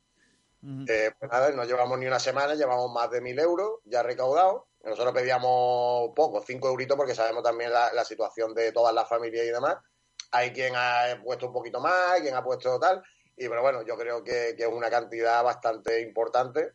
Eh, vamos a esperar hasta el miércoles y el jueves haremos la compra. Yo creo que superaremos los 1.200, 1.300 euros al ritmo que vamos. Y yo creo que que es una compra no suficiente, porque evidentemente no será suficiente, pero seguro que es una, una compra importante que, que ayudaremos a muchas familias. Vale, ¿y cómo hacemos para colaborar? ¿Cómo hacemos para hacer una, una donación? ¿Cuáles son los medios, Héctor? Pues mira, el más, más fácil, más directo es por, por Bizum y también pues la, la cuenta de- del club para hacer una transferencia por, por medio de, de la cuenta bancaria. No sé yo si se podrán dar los números por bueno, aquí. aquí va a ser complicado, pero eh, seguro que están en las redes sociales Bueno, en la- en las redes sociales nosotros estamos tanto en Facebook, Twitter, entonces pues con mensajes directos el que esté interesado pues normalmente se está poniendo en contacto con nosotros y estamos dando los, los números y de esa forma la verdad que, que estamos trabajando bastante bien. Sí, podemos dar el Twitter, por si aquellos que nos están viendo nos sigan, es arroba Málaga CF, a ver si lo digo bien, Málaga C Futsal, ¿vale? Málaga C Futsal eh, es la cuenta de Twitter del Málaga de Fútbol Futsal y ahí os ponéis en contacto con, con el club y os dan la manera, pero bueno, a través de Bizum también y podéis ayudar mm, al Málaga Club de Fútbol Futsal a, a ayudar, a- en este caso, a las hermanitas de la Cruz que tienen que repartir comida entre más de mil familias sin ingresos en, en Málaga. Bueno, Héctor, ya que te tengo aquí, vamos a hablar un poquito de- del, del fútbol sala, del, del fútbol. Tengo aquí un encargado de, de ello que es eh, Julio mm, eh, Portavales. Julito, ya tienes aquí a Héctor. eh, eh, tú me decías, ostras, un, crack, vamos a entrevistar mañana un crack. Es que aquí donde nosotros que estamos entre- entrevistando a pues a jugadores que han sido gente muy importante dentro de nuestro deporte, Héctor es uno de ellos. Eh, hoy tenemos además de, de alguien que está haciendo una labor muy importante para el fútbol sala en Málaga, alguien que, que para el fútbol sala también es un- un hombre muy importante dentro de Málaga, ¿no, Julito? Hombre, sin ninguna duda. Además, yo creo que también este año con el Málaga Futsal, sobre todo cuando se puede jugar aquí en Ciudad Jardín, en el pabellón de Ciudad Jardín, eh, es bonito, ¿no? Porque no hay mucha costumbre en la parte de, aquí, de, de- del barrio de Ciudad Jardín, ver buen fútbol sala y es un gusto poder ver al Málaga futsal jugar. preguntarle a Héctor sobre todo por el caso de, de- ya he hablado un poco del primer equipo, de que el Málaga Futsal podrá jugar eh, esa fase de ascenso, ¿no? Pero el caso de la cantera, por ejemplo, del Malacitanos, que eh, ganó su liga, bueno, quedó primero de su liga con todos partidos victorias, ¿cómo hace? Y de hecho ya ganó también el primer partido de, de playoff ante a Laurín, creo, si no recuerdo mal. ¿Cómo va a hacer, eh, por ejemplo, Malacitano para, para, o la federación para esa situación? Pues si te digo la verdad, yo estoy en contacto continuo con Luis Redoli, que es el, el encargado de la, de, de la cantera en, la- en las categorías cadete y juvenil, y la verdad que estamos a la espera de que se pronuncie la, la federación.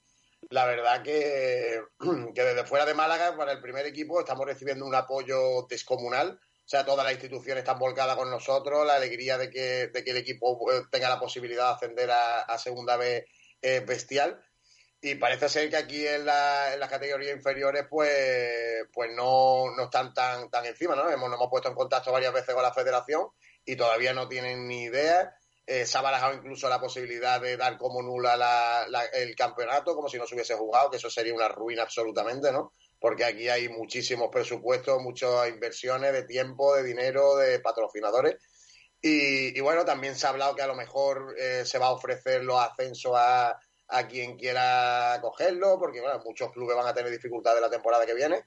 Y la verdad que, que no tengo ni idea. Yo creo que lo, lo menos injusto, lo menos injusto sería como lo- la idea que hay en, en segunda B y en segunda, ¿no? Y perdón, en tercera, que es eh, que se termine el campeonato como está. El campeonato de juvenil, por ejemplo, ya está terminado como tú bien dices, están ya metidos en playoff pues bueno, pues jugar los playoffs a un partido único para que se jueguen los menos partidos posibles. Pero bueno, eh, da la posibilidad de, de ese ascenso, ¿no? Que para nosotros es, es fundamental en la categoría juvenil, ¿no? Oye, eh, Y- eh, espera, Julio, que, te- que, mm, Sí, sí. se me va. Yo soy un señor ya mayor y como lo sabes, y se me va la sí. Eh, ya que tengo aquí a Ettore. Ettore, ¿ha cambiado la relación eh, de- entre el futsal y el club con la nueva gestión o, o es la misma relación que tenéis? Bueno, nosotros la verdad que, que yo tenía un hilo directo con, con el club por mediación de, de responsable primero Joaquín Joffre y, y después con, con Yacine, ¿no? Pero con, con su secretaria, ¿no? Que era la, porque con él no, no había hilo directo nada que cual- alguna reunión puntual y prevista y la verdad que, que la atención del club era, era magnífica hacia nosotros, un apoyo total, 100%, eh, tanto de medios de comunicación, vaya, del, del departamento de comunicación como de, de- de ellos, ¿no? Eh, cuando ha pasado todo esto, no, no solo nosotros, sino en todos los estamentos del club, eh, hay, un, hay un vacío, ¿no? Porque, como yo estuve hablando el, el otro día con, con el abogado del club, ¿no? Es que ahora mismo el Málaga está en manos de, no está en manos del Málaga, ¿no? Entonces, este señor evidentemente tiene que hacer su trabajo, eh, yo me imagino que lo estará haciendo a las mil maravillas, pero, pero bueno, nosotros tampoco necesitamos nosotros ahora mismo un contacto directo con el club, ¿no? Porque, bueno, nosotros estamos ya la- prácticamente la temporada terminada, está todo andando, está todo, to- todo lo que necesitábamos ya nos lo han dado.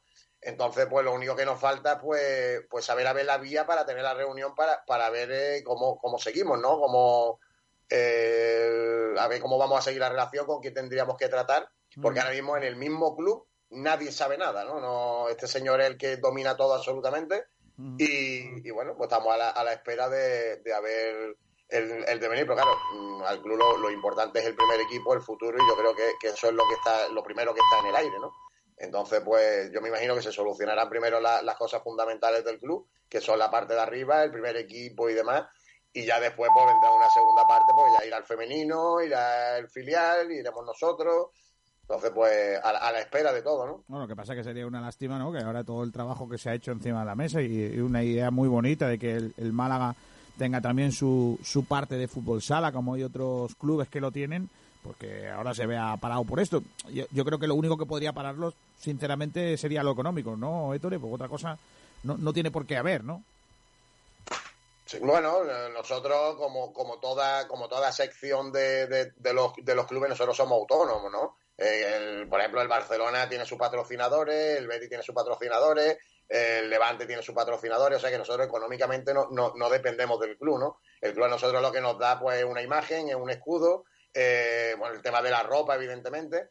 Entonces, el tema, tema económico no, no, no, no es, ¿no? Entonces, pues yo, yo no creo que vaya a haber ningún tipo de problema, puesto que nosotros al club, salvo el tema de la ropa y demás, no le costamos absolutamente ni un duro, ¿no? Mm. Nosotros le damos al club muchísimo.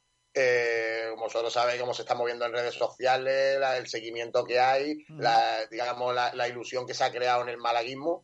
Mm. Y, y bueno, yo creo que, que no debe de haber problema. Pero también te digo una cosa, eh, que si por lo que fuese, ¿no? ¿no? sé nosotros cuando tengamos la reunión lo que va a pasar, porque tampoco sabemos lo que va a pasar con el Málaga, ¿no? Incluso se está hablando de desaparición, ¿no? Que yo no, no, no sé yo hasta qué punto eh, llegaremos a eso, ¿no?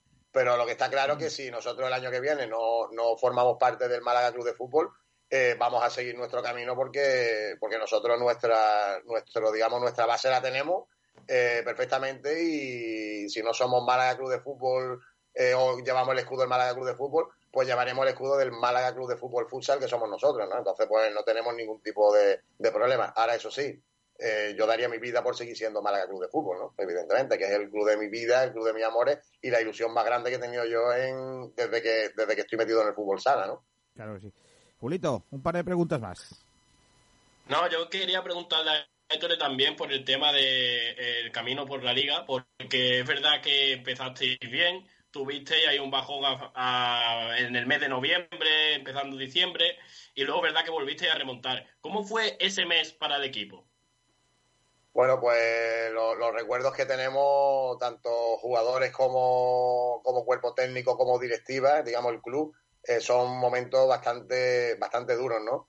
El club, como tú bien sabes, empezamos la liga de una forma maravillosa, eh, ganábamos todos los partidos, eh, dábamos un espectáculo, cada vez venía más gente al campo, las peñas de animación cada vez se sumaban más a, nuestros partidos y, y bueno, pues era todo una balsa de aceite, ¿no?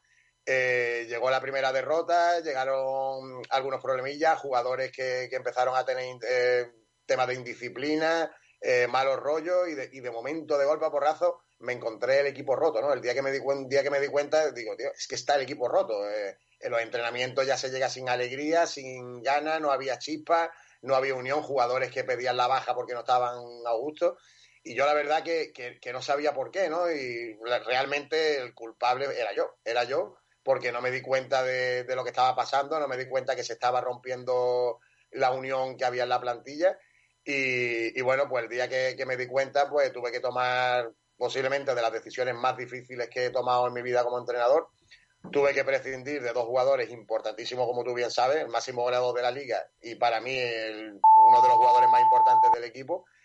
Eh, hablamos con ellos, se llegó a un acuerdo amistoso, eh, dejaron el equipo y a partir de ahí nos transformamos, ¿no? Ahí se demostró que, que es mucho más, más importante los hombres que los nombres, es mucho más importante un buen ambiente que, que grandes jugadores y que yo creo que, que al final al éxito te lleva un equipo, no te llevan individualidades, ¿no? Y el equipo se estaba convirtiendo en individualidades. Entonces, pues a partir de ahí, pues bueno, tuvimos una, ganamos en Alaurín, que eran primero imbatidos, ganamos en Ovíjares, que era lo segundo el equipo más fuerte de la liga, y a partir de ahí, pues tuvimos 15 victorias seguidas que nos han lanzado a donde estamos, ¿no? Al segundo puesto y que si finalmente se verifica que, que se termina así, vamos a jugar los playoffs, más que merecido, porque el trabajo descomunal que han hecho los, los chavales ha sido algo bestial, ¿no? Y la última, Héctor, que te quería decir antes de, de terminar. eh, es verdad que habéis jugado la mayoría de los partidos en el pabellón de Ciudad Jardín, pero habéis tenido que variar los sitios por temas de, eh, de, eh, situaciones eh, de- eh, exentas de vuestra, de vuestra ah, ah, situación. ¿Qué pensáis de que el Málaga Futsal no tenga un pabellón fijo? Hombre, nosotros tenemos un pabellón fijo, que es el pabellón de Ciudad Jardín, que es el, el que tenemos el que tenemos asignado. Es verdad que de principio de temporada nos avisaron ya que había dos o tres eventos en el año importantes, campeonatos internacionales de, no sé si era de karate o de tal, que ese día el pabellón estaba ocupado. No hemos tenido que buscar la, la bichuela, pero han sido, me parece que han sido tres veces, ¿no? Pero bueno, tenemos nuestra segunda casa, que es el Rincón de la Victoria, donde juega nuestro equipo Alevín. Y bueno, tenemos las puertas abiertas allí siempre y lo hemos disputado allí. Y un día que estaba también el Rubén Ruzafa ocupado, pues nos tuvimos que ir a tiro de pichón. Y, y bueno, la verdad que pabellón propio hoy en día no tiene nadie, ¿no? En el fútbol sala. si el día de mañana el club hace la ciudad deportiva y hacen un pabellón y mira, pues lo tenemos, pues, pues seríamos yo creo que el primer equipo mm, de España, ¿no? Que tiene un, un pabellón propio, porque es que no lo tiene nadie. Entonces, pues nada, nosotros como todos los clubes nos amoldamos las circunstancias y sin ningún tipo de problema.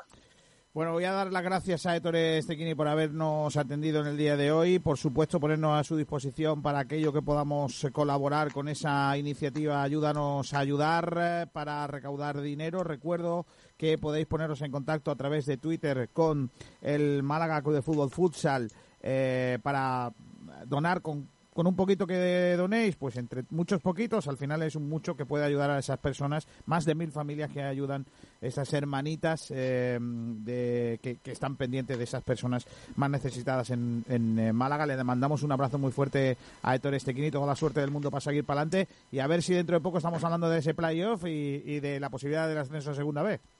Cuando nos lo confirmen, si Dios quiere, pues yo te lo comunico y ya, y ya lo hablamos. Mira, Kiko, me gustaría mandar un saludo muy importante, Sí. que yo creo que son uno de los, de los grandes perjudicados de todo esto, ¿no? Que son los niños, ¿no? Claro que sí. Eh, nosotros, gracias a Dios, tenemos una, una cantera extensa, tenemos nuestro equipo alevín, tenemos nuestro equipo infantil, nuestro equipo cadete, juvenil, nuestra escuela del colegio eh, Clara Campoamor, que tenemos nuestra escuela Málaga Club de Fútbol Futsal. Y bueno, mandarle un saludo a todos ellos, que son unos fenómenos, estamos en contacto y, y nada, que se les echa de menos y que nada, que aguanten, que queda poco y que pronto estarán haciendo lo que más les gusta. Pues Y un nada, y a vosotros muchísimas gracias por la repercusión, por el, por el trato y como siempre, muchas gracias. Gracias, Héctor Estequini. Eh, un abrazo para ti, para tu familia y para el Torito, eh, que, que sabes que le tengo una Ha mandado saludos eh. para ti. Venga, un abrazo fuerte. Hasta Venga. luego. Adiós. Bueno, vamos a seguir, ¿eh? Vamos a seguir. Hemos hablado de, de futsal eh, con Héctor Estequini, con el Málaga Club de Fútbol Futsal. Y ahora vamos a hablar del Málaga femenino, Pedro Jiménez. Hoy tenemos eh, protagonista un tío importante dentro de la estructura del, del Málaga femenino. Pues sí, hoy tenemos a Mario Rueda, el director deportivo del Málaga Femenino, mm, como tú dices, alguien importante en el club de, en el club cotasoleño. Y bueno, pues antes que nada, darle las gracias por estar aquí y preguntarle por la salud. Hola Mario, ¿qué tal? Uy, no te escuchamos, Mario. No, no se escucha. Seguro que tienes silenciado el micro. Es- eh, nos pasa a todos. O, o mal sincronizados los auriculares Bluetooth. A ver. Puede pasar, a ver. Bueno, de mientras, si te parece, mientras arreglamos estos problemillas, te doy alguna pista del jugador fantasma. Venga, dame otra pistita. Pues mira, eh, te voy a decir que eh, nuestro jugador fantasma mm, estuvo presente en el hat-trick de El Hamdawi. ¿Qué dices? Sí, sí, señor. Dios. Ya, ya se estrecha bastante el cerco. No es español, sigue en activo, jugó con Camacho, jugó con Miguel Veloso, que no es Miguel el gordo del Valencia, sino otro. Oye, co- Eh, eh, marcó un gol al Madrid y estuvo presente el día que hizo el hat-trick Handawi. efectivamente. Madre. Juega con Totti. Y juega en Juega activo, con Totti. juega, está en activo y jugó con Totti. Madre mía. Y Totti solo ha jugado en un equipo, así que. Bueno, yo no he dicho si ha jugado en un equipo con Totti. Ha dicho que ha jugado con jugar- Totti. ha podido Ah, jugar- pero no, no hay ha- selecciones. No, pero ha podido jugar, ha podido jugar a la petanca con. Totti, no ha dicho a qué. Ah, vale, vale. es A verdad. lo mejor, a lo mejor con Totti hubo un partido, yo que sé, de, de, de, de parchí En la, online. en la cárcel como Ronaldinho. El parchí online, que es el nuevo Tinder, ¿no? Voy a decir adiós a Julio Portavales. Adiós, Julito, hijo. Nos vemos, Kiko. Adiós, crack. Eh, no sé si está Mario ya ahí podemos... Bueno, está eh, lleva un rato. Otra cosa es que podamos hablar con él. Hola, Mario, ¿qué tal? Muy buenas. Nada. No, no se escucha. No te escuchamos, Mario. Haz una cosa, salte de la llamada y conecta otra vez. A ver si así se puede, si lo puede. eh, creo que va a ser una cosa del Bluetooth. Del, me da la sensación. Puede ser, bueno. sí. Eh, nada, eh, oye, em, cuéntame. Cuéntame. Uy, ahora me escucho con eco. ¿Ahora? Ahora te ver. escuchamos, pero me escucho con eco. O sea que. Sí. A ver, háblanos. eh, ahora, Mario. Sí, porque. Ay, Ahora te escuchamos. vamos. Ahora sí, buenas tardes. Ahora no me escuchas todavía. Ahora te- Suele ocurrir, ¿eh? Tampoco... A ver, ¿me escuchas ahora? ¿Ahora? Ahora te escuchamos. Ahora sí, ¿no? Ahora sí, tú me escuchas Ole. a mí bien, ¿no? Como para mantener una conversación. Perfecto. bueno, Mario, cuéntanos eh, cómo llevas el Pues confinamiento. Pues, Bueno, buenas tardes ante todo. Eh, pues mira, precisamente de salud ahora mismo bien. Eh, la segunda semana sí que estuve, estuve bastante malo. Eh, yo creo que he pasado el virus, creo, porque he tenido los síntomas, cuatro o cinco días con fiebre, la verdad que bastante regular. Pero bueno, eh, por suerte ya bien, recuperado y, y bueno, y pasándolo pues de la mejor manera posible, aprovechando mucho el tiempo, poniendo al día mucho trabajo que tenía pendiente y, y la verdad que bien, no, no me está pesando. Oye, eh, ¿qué diferencia hay? Fíjate, yo te voy a hacer la pregunta así del tirón, eh, sin paños calientes. ¿Qué diferencia hay entre el director deportivo de un club de chicas con el de chicos? ¿Hay menos mercado? ¿Hay más trabajo que hacer? ¿Te vienen menos representantes? ¿Hay ya los mismos? ¿Cómo, cómo, se, cómo va? Hombre, yo diría, yo diría que es un poco más complejo, porque al final no tenemos los medios que, que pueden tener en el fútbol masculino con, con numerosos software que, te, que te, te ofrecen la posibilidad de ver millones de vídeos, partidos, cortes de todo tipo, estadísticas.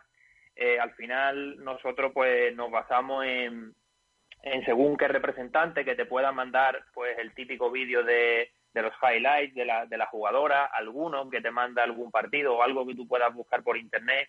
Entonces todo se hace mucho más complejo, sobre todo todo lo que sea fuera del mercado nacional eh, o una jugadora que no sea tan reconocida a nivel internacional, se te complica mucho la cosa, tienes que confiar mucho en la palabra de, de esos representantes y, y bueno, sí que sí que es más complejo.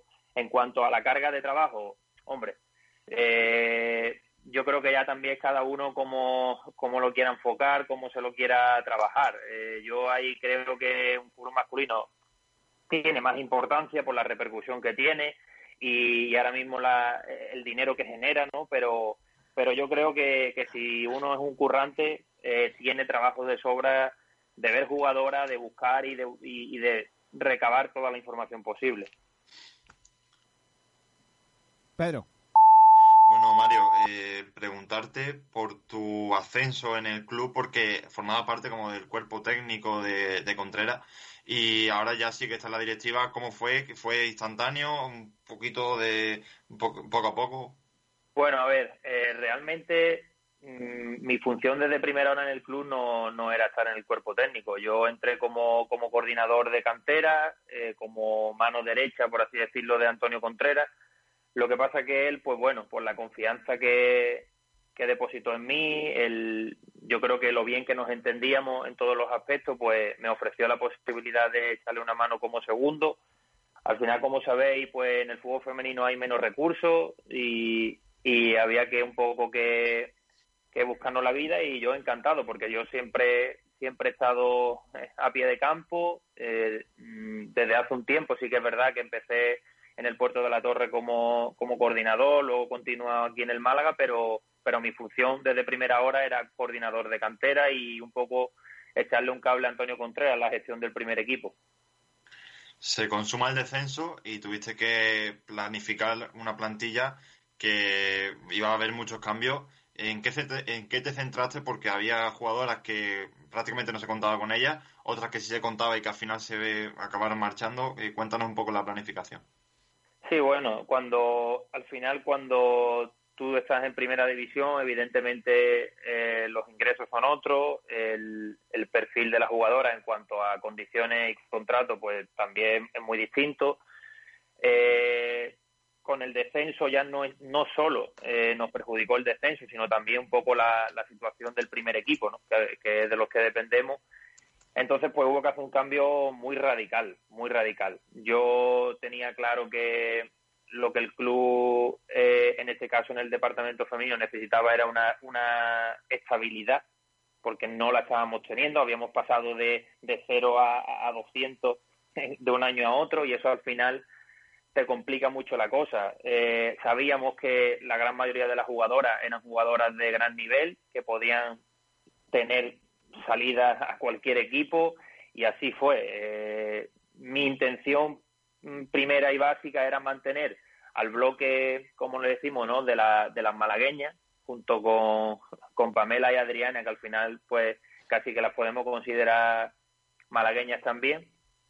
Y, y con la llegada de José Herrera, pues intentar eh, hacer un bloque y mantener ese bloque real.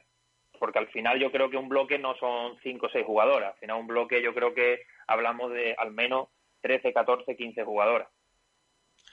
Bien, eh, bueno, ¿has hablado con la liga, con, con algún estamento para ver qué ocurre, qué ocurre con la competición actual, imagino, ¿no? Sí, eh, eh, hemos tenido ya dos reuniones con la asociación de, clubes de, que pertenece a la liga. Eh, esta tarde tenemos otra. En principio, a ver, eh, lo que se plantea o, o, lo que parece ser que está más cerca es que las competiciones van a, van a finalizar tal como están. Eh, es inviable, o por lo menos desde mi punto de vista veo inviable ante la situación que tenemos y sobre todo viendo las medidas que van a imponer en el fútbol masculino eh, a nivel de, de, prevención, creo que no estamos a la, a la altura y al alcance de, eso. Tenemos que, nosotros tenemos pendiente todavía ocho jornadas, tenemos que viajar a las islas, son eh, meterte en autobuses, hoteles, eh, desplazamientos lejos, entonces creo creo que eso no es seguridad para, para la salud de, de la jugadora.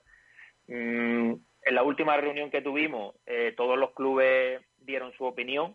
Al final, la mayoría, excepto lógicamente los que se están jugando algo importante como, como es el ascenso, pues la postura fue yo creo que unánime. Eh, que la liga terminase aquí, que se planteara algún tipo de, de playoff o partido directo, no lo sé, porque claro, la, el problema que tenemos nosotros es que en nuestra liga no está establecido ningún tipo de playoff, solo sube el primero de forma directa y al final, pues bueno, en este caso el Santa Teresa que, que va líder defiende el ascenso directo, el Granada que está a un punto quiere un playoff, eh, no sabemos lo que va a ocurrir, pero lo que sí está claro es que yo diría que hay una posibilidad muy alta de que, de que la liga finalice ya. Bien, pues entonces ya toca planificar la siguiente temporada. Eh, imagino que ya sí que estarás en contacto con las jugadoras para ver, porque hay muchas que acaban contrato este año, ¿no? Sí, eh, nosotros normalmente, por la situación que tenemos ahora mismo en el club, hacemos contratos de una temporada. Es eh, muy raro que una jugadora, eh, por ejemplo, en este caso Adriana, el, el año que llegó, sí que, sí que hizo un contrato un poquito más prolongado, pero como no sabemos en qué situación vamos a estar y un poco eh, eh, dónde nos vamos a encontrar en relación al, masculino, pues siempre hacemos contratos de una temporada.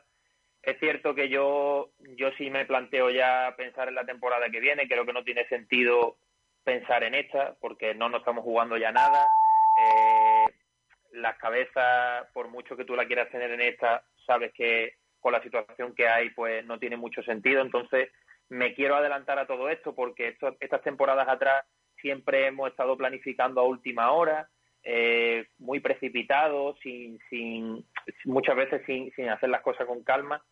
Y, y, sí que ya hemos tenido reuniones, o sea, eh, a través de videollamadas, eh, en este caso José Herrera y yo con, con la jugadora, para que, bueno, saber un poco la situación de cada una de ellas, que nos cuenten, pues, si están a gusto, si no, cuál es su intención de cara a la temporada que viene y nosotros también, pues, transmitirles eh, nuestra intención eh, con ella. Eh, la verdad que ha habido, yo, yo me, me, me, he orgulloso y me ha sorprendido porque el 100% de las jugadoras quieren quedarse, que eso al final es algo bueno, quiere decir que, que se está haciendo un buen trabajo y, y, creo que eso ayuda a la hora de renovar, pues ayuda para que el, a la hora de entendernos pues sea mucho más fácil.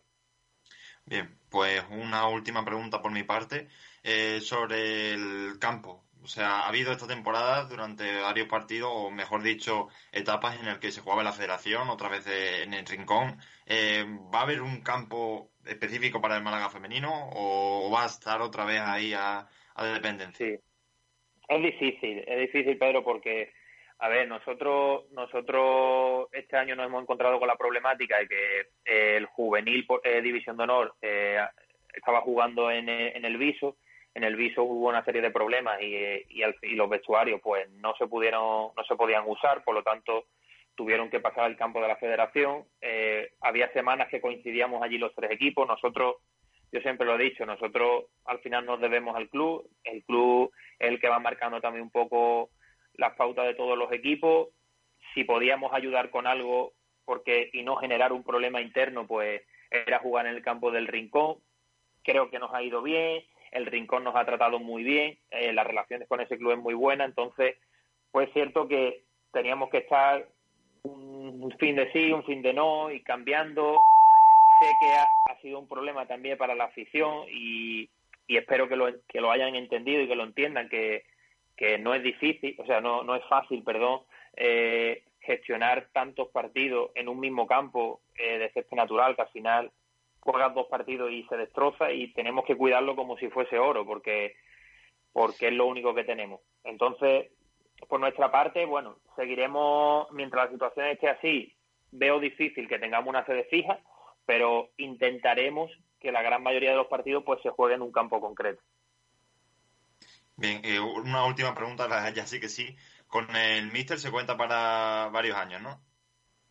Sí, eh, él, tenía contrato por un año, condicionado a otro por el, por el ascenso, pero, pero bueno, al final cuando, cuando valoran ¿no? el trabajo de, de toda la temporada, a pesar de que el resultado no es que no haya sido el previsto, porque nosotros sabíamos que el ascenso iba a estar muy caro, iba a estar muy caro. Eh, creo que eh, el equipo ha jugado a, a algo, a una idea, ¿no? El equipo tenía una idea, una metodología, un modelo de juego. Eh, las jugadoras, cuando las jugadoras te dicen, muchas de ellas, que eh, su continuidad pasa por la renovación de- del entrenador y el cuerpo técnico y, y ves que se está estableciendo una estabilidad eh, en este proyecto, porque al final yo siempre digo lo mismo, a, a los dirigentes se nos llena la boca de hablar de proyectos, pero luego cuando uno pierde tres partidos, el entrenador va a la calle y el proyecto en tres semanas se ha ido. Entonces, no tiene sentido que hablemos de un proyecto si al final, eh, en el primer año, te cargas a un entrenador cuando sabes que tus opciones de ascender, eh, eh, bueno, era, era una posibilidad, pero no, no era tan real, ¿vale? Entonces, mm, creo que yo, yo ya he planteado una propuesta al club de una renovación por dos años más, sin condicionarlo de ningún tipo, dos años más, porque creo que, que de cara a esto, en dos años, creo que el club puede hacer un proyecto llamativo para de verdad subir, subir de, de categoría. Perfecto, entonces. Muchas gracias. Pues ojalá, ojalá que estemos hablando dentro de poco de, de- de nuevo de fútbol, porque lo echamos de menos todos y, y ahí habrá que estar con, con pendiente de esa posibilidad de que hay de que se vuelva a, a- a competir. Mario, te agradecemos muchísimo que hayas estado con nosotros, te deseamos lo mejor, que te que sigas pasándola en confinamiento como puedas. Y la gente que, mm, que tenéis cosas de despacho y de, de tal, lo tenéis más fácil, ¿eh? Porque, porque claro, estáis ahí delante del ordenador todo el día. Y tenéis- tenéis- Sí, este sí, va a ser- el mercado de fichajes va a ser bueno por ese lado, ¿eh? Y... Ordenador, ordenador y teléfono, con eso es suficiente. correcto, correcto. Oye, Mario, un abrazo muy fuerte, ¿eh? Vale, muchísimas gracias a vosotros. Hasta luego. Saludos. Adiós. Eh, vamos rápidamente con el baloncesto, chicos. Eh, estoy dándole vuelta, Pedro, a lo de tu jugador y me tienes negro, tío. Pues hay gente que lo sabe ya, ¿eh? Me he metido, Nacho lo sabe. me he Y metido, Néstor también. me he metido en el, en el partido del Handawi marcó tres goles. Pero es que, mira, Jesús Game no puede ser. Sergio Sánchez sí está en activo. Ángel Eri, que yo sepa, no Mira, para, no sigas, no sigas, Kiko. Te voy a decir una pista que ya eh, eh, eh, Venga. la hostia. La última. Con perdón. Le hizo un caño, o sea, eh, Antunes. recibió un caño de Juan Cruz. Que lo ha dicho antes Nacho y Lo ha digo, dicho verás tú, antes, que lo ha lo adivinado. ha dicho antes. Ya está. Pero Kiko, Dime. si ha dicho que no es español, tú a Jesús Gámez, Sergio Sánchez, etcétera, lo tienes que descartar ya de primera. Uh, macho, eh, Nacho, me tienes harto hoy. Eh, me, me, me- me tocas la moral. bueno, Álvaro, hoy tenemos debate. Eh, plantéamelo mientras que yo voy buscando al lenguado mayor de baloncesto aquí, que es Tomás Medina. Bueno, en principio el debate era acerca de eh, Jeffrey Gatspower, un, un canterano de, de Unicaja, alterna entre, a- entre al- alero y ala pivot, eh, cumple los 18 este año, eh, alrededor de dos metros de altura, y el debate era si deberíamos cederlo, si deberíamos contar con él en la plantilla eh, para la próxima temporada, pero como tú bien has dicho, también podríamos extender el debate a, a otros canteranos interesantes, porque de verdad que tenemos eh, más jugadores que, que podrían entrar en este debate, como son Morgan Stilma, que ya está cedido, eh, Ismael Tamba o Pablo Sánchez, que ambos ya han, han jugado con nosotros este año, en la, la acumulación de lesiones que hemos tenido, pues, pues hemos jugado, incluso aunque no sea canterano, otro jugador que también hemos eh, tenemos cedido es Alex Abramovic, que lo mandamos al, al estudiante con aquel, aquel trueque por, por Darío Brizuela. Entonces yo, yo mi opinión sobre God Power es que cederlo sí, si va un equipo ACB, pero cederlo ya con 18 años a, a un equipo de, de Lebor o Les Plata, para mi opinión, para eso prefiero quedarlo, que- quedármelo aquí, porque además en una posición que sí podemos tener tener más debilidad o que en, otro, en cierto momento de la temporada nos puede, nos puede ayudar. Mira, Porque- eh, voy a saludar a Tomás Medina que está por aquí. Hola, Tomás. Hola, Kiko, Álvaro, buenas tardes. Eh, añado en el debate a todos, así que Antonio que sigue también Unicaja que participe en lo que quiera. Yo solamente voy a poner, po- po- poner dos cosas encima de la mesa. Primero, ¿por qué Ghost Powell y no otro? Que, que a mí, a mí Ghost Powell no tengo nada contra el chaval, que me parece hasta un tío co- con un futuro tremendo, ¿no? Eh, y luego, seamos serios, Unicaja tiene 15 jugadores ahora mismo en plantilla. Eh, más lo que tú has dicho, los descartados o los que tiene cedidos por ahí. Eh, es Para mí es prácticamente inmaterial, o mejor dicho, inmaterialmente po- imposible que alguno de los canteranos de los que estáis hablando forme parte de la plantilla el año que viene. Y es más, si formase parte de la plantilla, ¿para qué? Para, para pensar que está jugando en el primer equipo y no jugar ni un minuto nunca, como hemos tenido aquí a jugadores que luego no han jugado. Pues para eso pone- pongámoslos en un sitio donde los chavales puedan jugar. Yo, yo es lo que pienso. ¿Para qué vamos a meterle en la cabeza a los chavales que están en el primer equipo cuando no lo están? No son jugadores de la primera plantilla, no van a, prácticamente no van a jugar porque por delante suyo hay 13, 14 jugadores profesionales que están por delante de ellos. Pues yo creo que lo mejor es mandarlo a un sitio donde puedan jugar. Y tampoco estoy contigo, Álvaro, que lo manden a una ACB para, para que pase como con Francia Alonso. Que lo mandas allí y no lo ponen. No, pónganlo a un sitio porque esos chavales lo que necesitan es jugar. No, pero Kiko, el problema es del, del club donde está Francia Alonso, porque si hubiese estado en otro club, yo estoy seguro que hubiese tenido oportunidades. Y yo también, y yo también. Pero mm, cuando tú te ves, cuando tú ves que la situación ha llegado como ha llegado, haz lo que has hecho. Mándalo a otro. Mándalo a otro club y ya es está. Y, y no, que no podemos permitir que nuestros jugadores de cantera, porque como nosotros no creemos en la cantera, porque nuestra historia es eh, fichar jugadores buenos, porque tenemos que mantener un nivel, pues entonces lo que tenemos que hacer es coger a esos chavales y ponerlos en sitio hasta que llegan al nivel. Yo, yo es que creo, no, yo creo que no hay debate en eso. Yo, yo al menos es lo que pienso, Tomás. Hombre, yo te voy a decir una cosa, todo va a depender muy mucho de lo que el, equi- el equipo decida al final eh, la próxima temporada.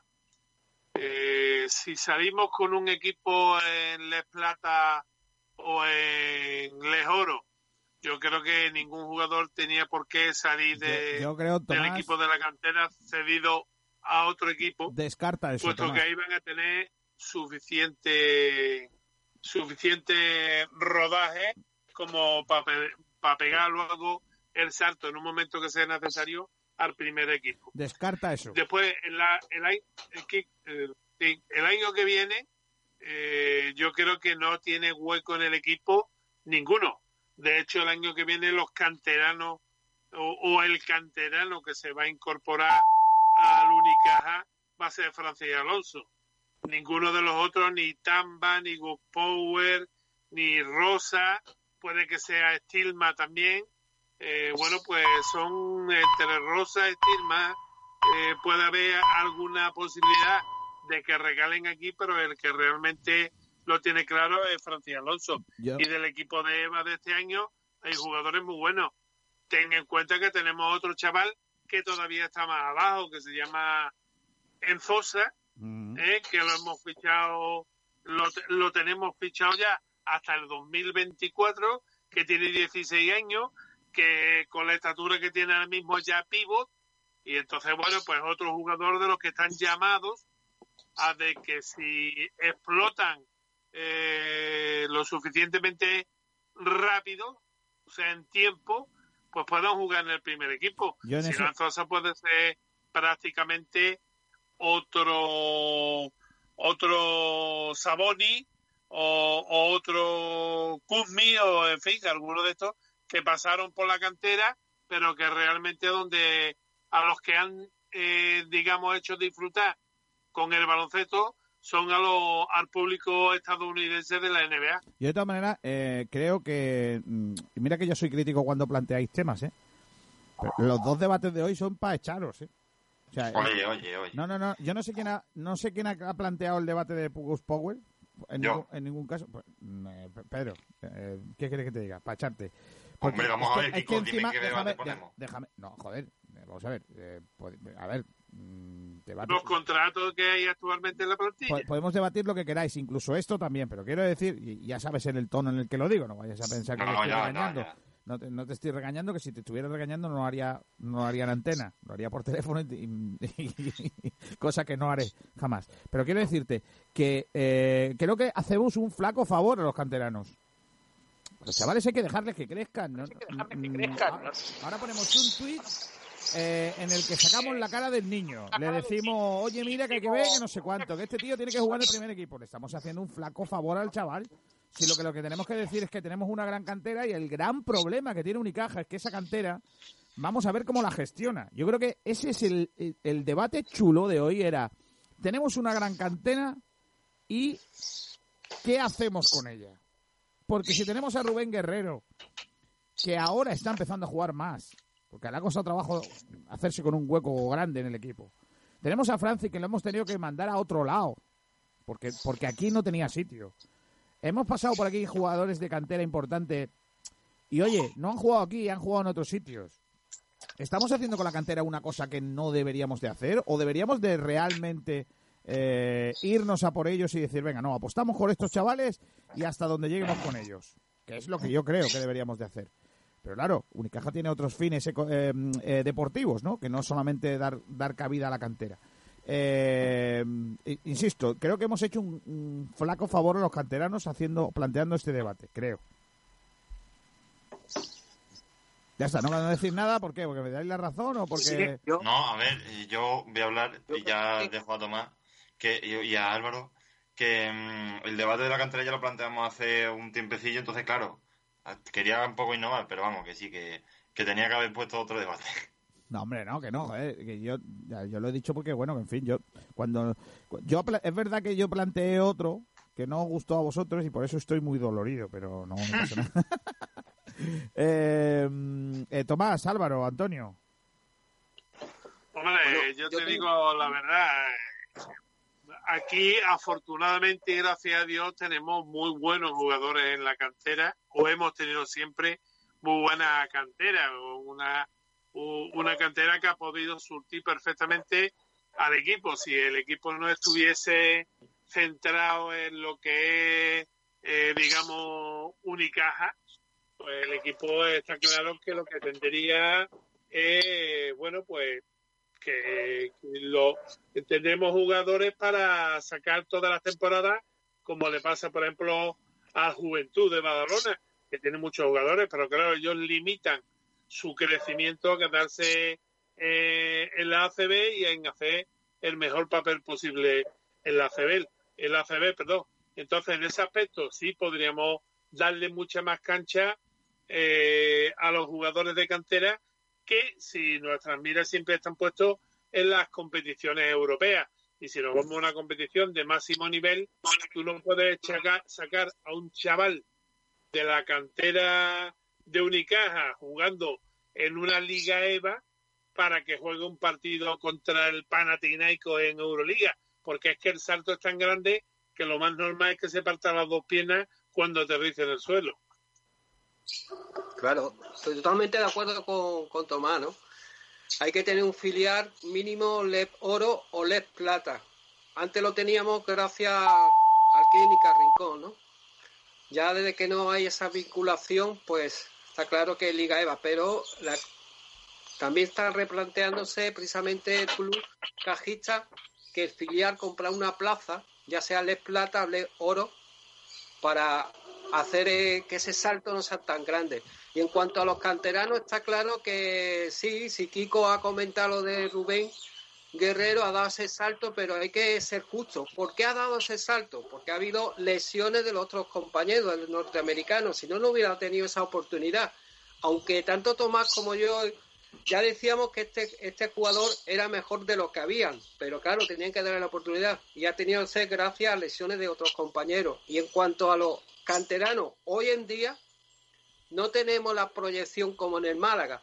Aquí en el Unicaja el único que tiene esa proyección para el primer equipo es el congoleño, que dentro de dos años, para el 2022, va a ser un jugador de drafteado ya. Antonio, yo no estoy de la acuerdo. Yo no estoy de acuerdo, Antonio. En, en ese canter, en esa cantera, Gus Powell tiene sitio. eh, hay gente, Rosa tiene sitio. Esos jugadores van a jugar Unicaja si Unicaja quiere, pero son jugadores importantes que yo creo que en un futuro, no te digo mañana, yo te digo que en un futuro van a ser jugadores que, que pueden jugar en Unicaja. Porque, Pero porque- el futuro que va a ser, va a ser ese, el que tú dices, de esos jugadores, yo estoy con Tomás, es que va a ser para, para, ¿cómo se dice? Para completar ficha y ya está, simplemente. Para jugar, para tener minutos, el único va a ser congoleño. Date cuenta que Pero- todavía no ha cumplido pero, los 17 pero años. Antonio, pero Antonio, pero Antonio, que, que, son chavales que, por ejemplo, eh, Gus Powell es internacional con, con España. Ha, ha ganado competiciones europeas con la selección y haciendo el pero, pero bueno, Pero Powell, la próxima temporada no lo veo yo en el primer equipo. hombre, esa es otra cosa. Claro. Pero eso es otra cosa, Que pero sí. que tú me digas que tú me digas que ninguno de esos jugadores van a tener un hueco en el Unicaja, eso es que me parece es demasiado arriesgado, creo, ¿eh? Creo. Yo creo que Creo que puede tener uno, en todo caso.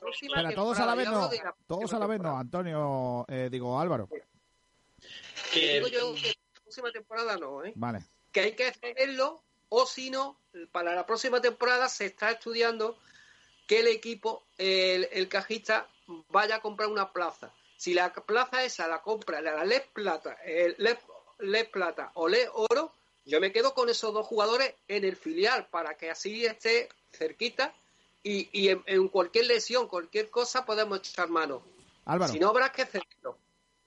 Sí, el problema es que eh, el proyecto de hacer un equipo filial, vamos, yo creo que para la próxima temporada, desde luego, no lo vamos a ver. Entonces, si el problema es que tenemos demasiados canteranos a los que tenemos que darle salida, entre comillas, o, o- prima ya, que empiecen a coger rodaje, yo, sinceramente, al que más veo con posibilidades de jugar en el primer equipo el año que viene es a Ghost Power, porque si eh, los contratos que tenemos te cargas a Ejim, que es bastante probable que salga, o no renuevas a, a Bachiki y traes a otro jugador, pues puedes tener este canterano en el primer equipo para formarse de verdad. Lo que no puedes hacer es un equipo pretendiendo ganar la Eurocup con cinco canteranos. Desde luego no puedes jugar el año que viene la Eurocup con, con Tamba, Power, Sánchez, Rosa y Stilma. Pero si hay que darle hueco a uno, a mí este me parece el que por posición o por las posiciones que quedan libres, el que más hueco tendría, o en todo caso, Ignacio Rosa. Esa es la, la opinión. Pero sí, de luego lo ideal sería un equipo de Le Plata o Le Poro, estoy- filial de Unicaja, cantera de. Unicaja para, para que jugaran. Yo de todas maneras estoy contigo, Álvaro. No es algo que yo descarto para el año próximo. O sea, el año que viene no vamos a tener un LEP plata ni un LEP oro, que se os quite de la cabeza. Con el escenario económico que hay, que se os quite. O sea, no. Pues, Kiko, entonces habrá que Kiko, hacer- sin embargo, sin embargo, perdona, perdona, yo sin embargo creo que pues, probablemente por el, eh, el aspecto económico que se va a dar el año que viene, sí vamos a tener posibilidades de tener una licencia precisamente en la Liga de Oro y en la Liga de Plata. Y lo que está claro es que ningún jugador ahora mismo, salvo yo creo que Francis Alonso o Stilma, y ya de ahí de, de Juan y Rosa para abajo, de Rosa para abajo, yo opino que no tiene ninguna posibilidad de estar en el equipo, salvo que haga falta eh, sustituir a un jugador momentáneamente por lesión o que, eh, que ya no se, ya no sería posible, puesto que tenemos un equipo, una plantilla que está bastante españolizada, que necesitáramos, como ha hecho, por ejemplo, en alguna ocasión eh, el Vasconia o algún otro equipo, que necesita, necesitamos fichas de jugadores de la cantera que fueran españoles o vinculados. Entonces, en ese caso, sí se hacía, sí se hacía necesario tener a esos jugadores en el equipo. Pero eh, en Unicaja, afortunadamente, eh, en ese aspecto se les han abierto los ojos antes que a otros muchos equipos ACB y tenemos más que suficiente eh, fichas de, nacionales. Entonces, no va a ser necesario que se tenga que recurrir a la cantera. Pero realmente, como jugador para la próxima temporada, cuidado que subrayo entre comillas y pongo negrita. La próxima temporada yo no veo a ningún jugador de la cantera salvo a Francis Alonso. Claro. Bueno, es, que pues- lo, es lo que estamos hablando, tanto Tomás y yo como concedimos, de cara a la próxima temporada. Y Francia Alonso tiene que venir sí o sí. Primero por su calidad y segundo por su contrato. Recordamos que firmó tres temporadas. Una ya la cumplió que esta. La próxima son dos garantizadas. Es decir, esta que, que está todavía por terminar, la siguiente y la tercera temporada es uni- unilateral. Por tanto, es dos más uno. Es decir, que tiene que venir porque si no va, va a ser, puede que sea otro caso eh, que tuvo una sola temporada y el siguiente año pues, pues lo perdimos, ¿no? Y sería muy triste, ¿eh? porque Francia Alonso tenía cabida en esta temporada. Bueno, vamos a... eh, No, no tenemos novedades de la reunión ACB, ¿no, Álvaro? No, mm, de hecho no sabemos si se ha producido o no, porque todavía no se, sa- no se, sa- se sabía que es hoy, pero no se sabe a qué hora, si cuándo empieza, cuándo acaba, entonces de momento no hay, no hay novedades. Una vez acabe el programa, pues lo que sea lo sacaremos en, en la web en cuanto tengamos nueva información. Pues estaremos pendientes de, de ello. Vamos a ir terminando. Tomás Medina, si me haces la receta en dos minutos, te la acepto. La de la ensalada malagueña, Tomás. No, no, no, que ha dicho... Lo iba a ser- intentamos, iba ¿no? a La- ser- la ensalada malagueña ya, la, ya la dimos en su día. Ah, esa la saboreé no yo ayer. Sí, ¿Qué pero le bueno, echa? yo- ¿Naranja? ¿Le echa naranja? Lánzala ya. Hombre, es que si no, no es malagueña. Si no, no malagueña, será de Cuenca, pero... Eh, de- de-. Vamos, señores, la ensalada malagueña es también es conocida, sobre todo por la parte de la sarquía, como ensalada riera. Correcto. Es una ensalada que básicamente lo que lleva son eh, patatas cocidas, naranja, eh, aceituna, bacalao, en aceite, vinagre y sal.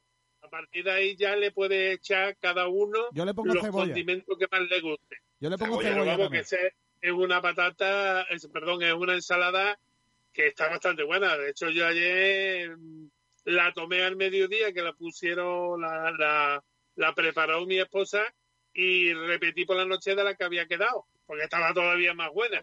Entonces, eh, es una, una ensalada, bueno, muy típica de aquí. Yo no la he visto fuera de Málaga, de la provincia de Ahí- Málaga, no la he visto en ninguna Hay en Cádiz en ninguna una- otra parte. en Hay Cádiz- algunas muy En parecidas, Cádiz hay una parecida. pero no son exactamente iguales. En Cádiz hay una muy parecida eh, que también se, se, se toma. Eh, ¿me, ¿Me das lo de la lasaña o a ver si mañana con más tiempo?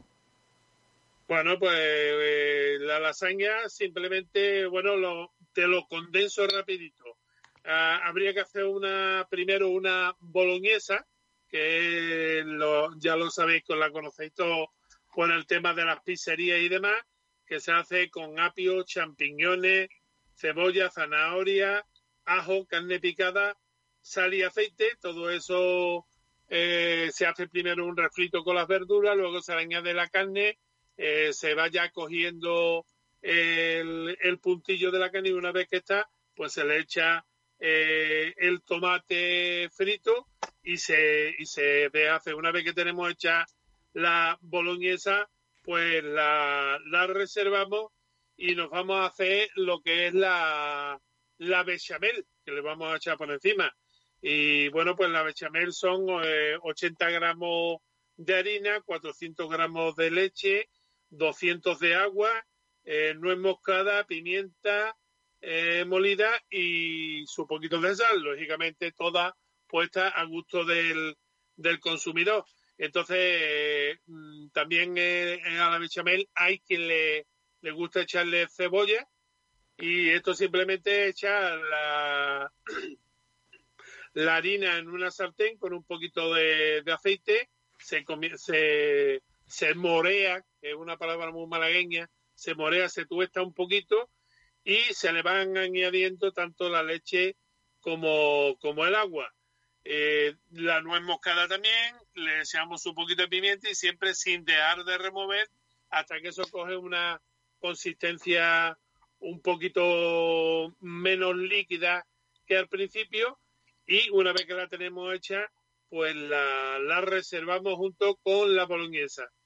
Y después eh, el, eh, para montar la lasaña cogemos un, un- una fuente de estas de cristal especiales para horno y simplemente vamos colocando una plancha de bechamel, una plancha de, de pasta para, para lasaña, que es, una pasta eh, rectangular, ¿verdad? La vamos cubriendo, encima le ponemos otra eh, plancha de, de queso de fundir, normalmente de queso de este que hay de, de sabanita, carne, en fin, repetimos tantas veces como la cantidad que hayamos hecho.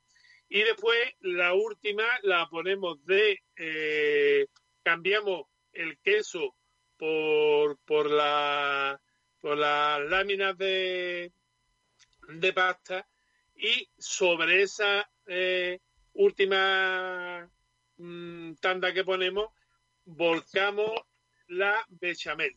La echamos por encima para que no se mezcle la bechamel con la lasaña. Y entonces, una vez que la tenemos perfectamente cubierta, con un poquito de, de queso eh, de este que viene no rallado, sino en virutilla, se lo echamos por encima, la cubrimos completamente ¿eh? y con el horno puesto que ya teníamos puesto a 180 grados, la metemos dentro y bueno, pues 20 minutos, media hora, la pasta está hecha, eh, se está, está toda la, la parte de arriba, ya se comienza a tostar, la gratinamos bien gratinada y simplemente apagar el horno, dejarla que se termine de hacer y en una hora tenemos una lasaña que cuando te la comes lo mismo está de buena. Cuando, cuando lo hace casi prácticamente recién hecha, lógicamente esperando el tiempo para no quemarnos, como si te la tomas, por ejemplo, la que sobra por la noche, porque esa es tan socorrida, y, y lo digo para los estudiantes, como es los, los macarrones con tomate, que a toda hora y tanto frío como caliente están buenos.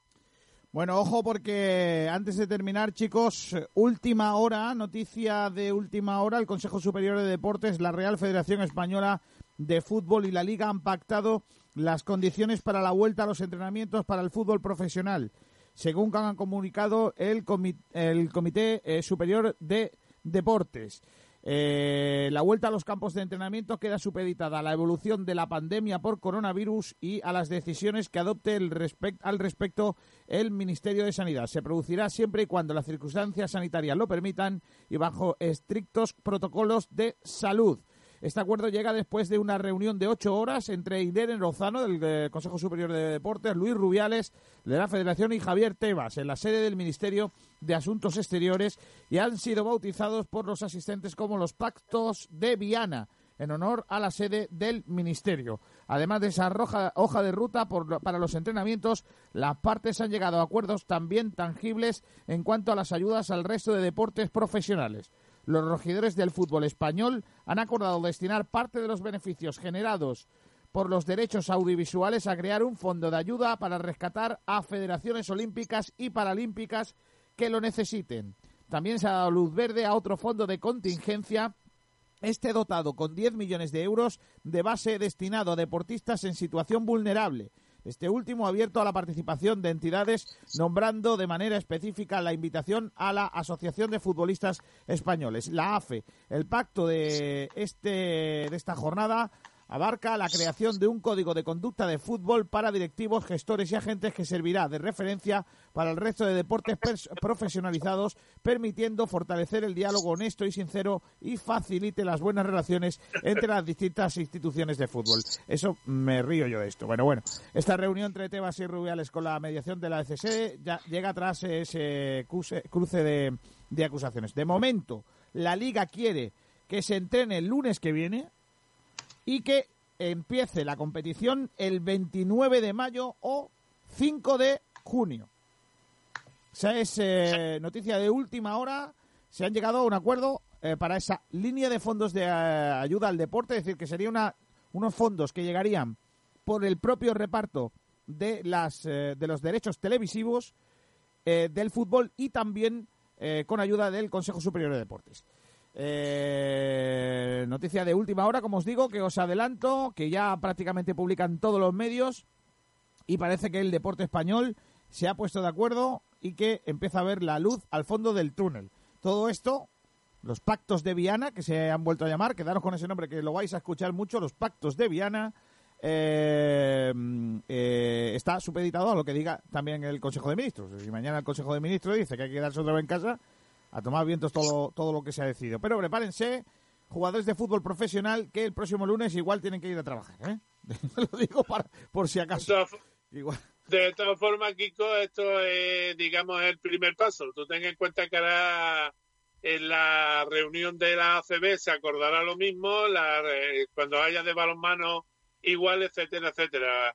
Lógicamente, lo que haga el, eh, el fútbol con anuencia del Consejo Superior de Deporte es lo que van a hacer todos los deportes Correcto. detrás, porque Sí, la- el potencial económico, ¿quién lo tiene el fútbol? efecto, mm, ¿cómo se dice? Dominó. Dominó, efectivamente. Iba a decir El carta. confinamiento, Kiko, es hasta el 9 de junio, ¿eh? Bueno, Yo sí. lo digo porque porque incluso, No, bueno, incluso los, bueno, pro- los de- pro- los pro- 9 de junio no, no se ha dicho fecha todavía al final de, del conocimiento. de- mayo, perdón, 9 Vale, de mayo. vale. No confundas, no mayo. No hablemos de cosas que tal, que confundimos a la gente. Efectivamente. No, pero hay que, tenemos que tener en cuenta una cosa. Una cosa es el confinamiento que hemos tenido hasta, ahora. Antonio, deja hablar, Tomás. Antonio, escucha. Que una cosa es el confinamiento que hemos tenido hasta ahora, donde hemos estado todos encerrados y castigados, y otra me- eh, y otro distinto es el confinamiento, eh, digamos, desde el lunes pasado, que ya ha cambiado mucho Claro, claro. en el aspecto de permitir que algunas empresas se reincorporen ya a trabajar. Correcto. No es lo mismo el confinamiento de todos en casa que en casa algunos y después a mí, que yo soy uno de los que estoy castigado, primero por mi edad y segundo por mi tema físico, ¿verdad? Eh, pues soy una persona de riesgo y entonces a mí a lo mejor me castigan otros dos meses más sin salir de mi casa. Pero a una persona que esté sana y que pueda trabajar, yo creo que el confinamiento va a ir menguando mucho a pesar de que tengamos este estado tan sui generis que tenemos ahora mismo en España. Antonio, eh, Tomás, eh, lo de que eres una persona de riesgo no lo decían por tu salud ni por tu edad, es por otras cosas. Pero bueno, eso ya lo hablaremos otro Eso- día. Eso ya lo quisiera yo. Ojalá. Adiós, Tomás Medina, hasta mañana, hijo. Venga, hasta mañana si Dios quiere y, mañana no olvidarse que tenemos que hablar de los contratos vigentes del UNICA, que tenemos 22 jugadores. Apuntado, Tomás. Apuntado. Pedro, Venga, tú no lo hasta digas. mañana si Dios quiere. Un abrazo. Adiós. Eh, Pedro, tú nos pongas ese tema, que igual a lo mejor te he hecho a ti la culpa otra vez de que el debate es tuyo, ¿eh? Vale, vale. bueno, ¿quién es el futbolista? Hombre, Kiko, otra vez lo voy a decir. Si lo hemos desvelado antes. ¿Quién ha sido el que le ha acertado? Bueno. Eso sí, eso sí, Eh, no lo hemos desvelado. Vitorino tiene un novio que se... Ah, no. ¿Cómo era? No, iba a decir una pista de que hay unos boquerones que son como él, pero... No, no, no, no. pero Porque no hay ningún boquerón pelirrojo. no, pero Vitorino. Eso sí, eso sí. Son Ah, victorianos. no, Vitoriano. Victoriano, sin primo. Sin premio. Victoriano, Victoriano. Bueno, ¿quién es, quién es el que lo ha acertado? Pues lo han acertado Iván Anaya, Bien. Francisco Javier y Adrián Castro. Eso por línea de redes sociales. Y por línea interna, Néstor y Nacho Carmona. Y tú no, no, no has acertado con Maresca. Que podría, ¿eh? Pero no... No, pues es que, es que, la verdad que... Luego he pensado, otro jugador que jugó con Totti, es Batista. Pero, eh, pero claro, no, no le ha marcado al Madrid y tampoco, y tampoco está en activo. Pero con quién ha jugado, o sea, cu- ¿cuándo ha jugado Batista con Totti? Coño, en la Roma. En la Roma. ¿Ah, sí? Claro. Yo me acabo de enterar que tú la Roma, Tú, perdón. tú estás chalado, colega. El confinamiento. Correcto. Bueno, Antonio, Anto- La clave es que no están activos, claro. por cierto, absolutamente sobrevalorada la película esa de Juego de Caballeros, ¿eh? Eh, justo te iba a hablar y Absolutamente te iba a decir eso, que... Meh, A mí me parece un culebrón en el que se habla de fútbol. ayer. Mm, Sí, sí, sí. no. Vale, hay una parte que sí me gusta, el tema de social, está bien enfocado, más o menos. El tema de que eh, tal, y hay una cosa que me ha jodido mucho, lo digo para los que lo vayan a ver, voy a hacer un spoiler gordísimo, pero lo voy a decir. Me jode mucho que las películas de que se supone que son históricas, basadas en hechos reales, se carguen la realidad por el mor de que sea más chula en la pantalla.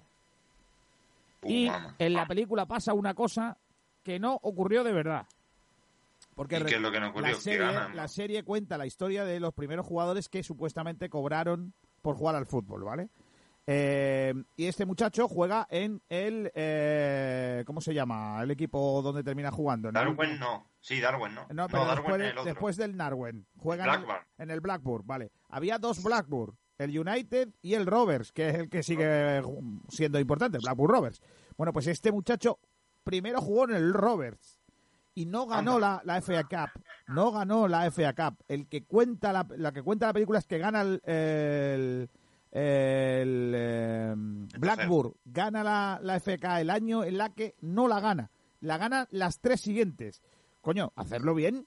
Deja que un año no la gane y, y- y los tres siguientes, pues que sí. Y, y queda más veraz. Porque luego me he metido a, a leer la historia de este del protagonista de la, de la serie y de joder, se han cargado la historia. Esas cosas no me gustan. Termínenla usted bien. Porque, porque es que parece que le entra prisa. Há- Hágalo. Además, el apellido, el apellido yo creía que estaba más guay porque era como francotirador, ¿no? O sea, un jugador que, que, para- que se le apellido, que se le, que tenga el apodo de francotirador, está guapísimo. Pero claro, resulta que no, que es con una ona más. Entonces, Es con una O, sí. Pero existió, ¿eh? Es decir, que eh, hay una base histórica en, en donde realmente sí ocurrió lo que. o parte de lo que se cuenta en la, en la serie. por cierto, que la serie es Juego de Caballeros, que Nacho Juego- me está preguntando que no tiene ni idea. Juego de cabellos, eh, Nacho. La, la- a ver, os aconsejo que la veáis, igual que os aconsejo que veáis las películas esas rollo que muchas veces recomiendo de fútbol, porque está fútbol y al final es una excusa, pero como película es una cosa, como serie, a ver, esperaba mucho más sobrevalorada en el sentido que todo el mundo habla muy bien de ella y luego la ves. Por eso no tengo ganas de ver la del otro, la del Sheffield. ¿Cuál es la del equipo? La del La del Sunderland. La de Sunderland, no tengo ganas, porque me han hablado tan bien de ella que, que igual no me gusta tanto. Aparte de que es un documental, ¿no? La del Sunderland es un documental, no es una serie dramatizada, ¿no?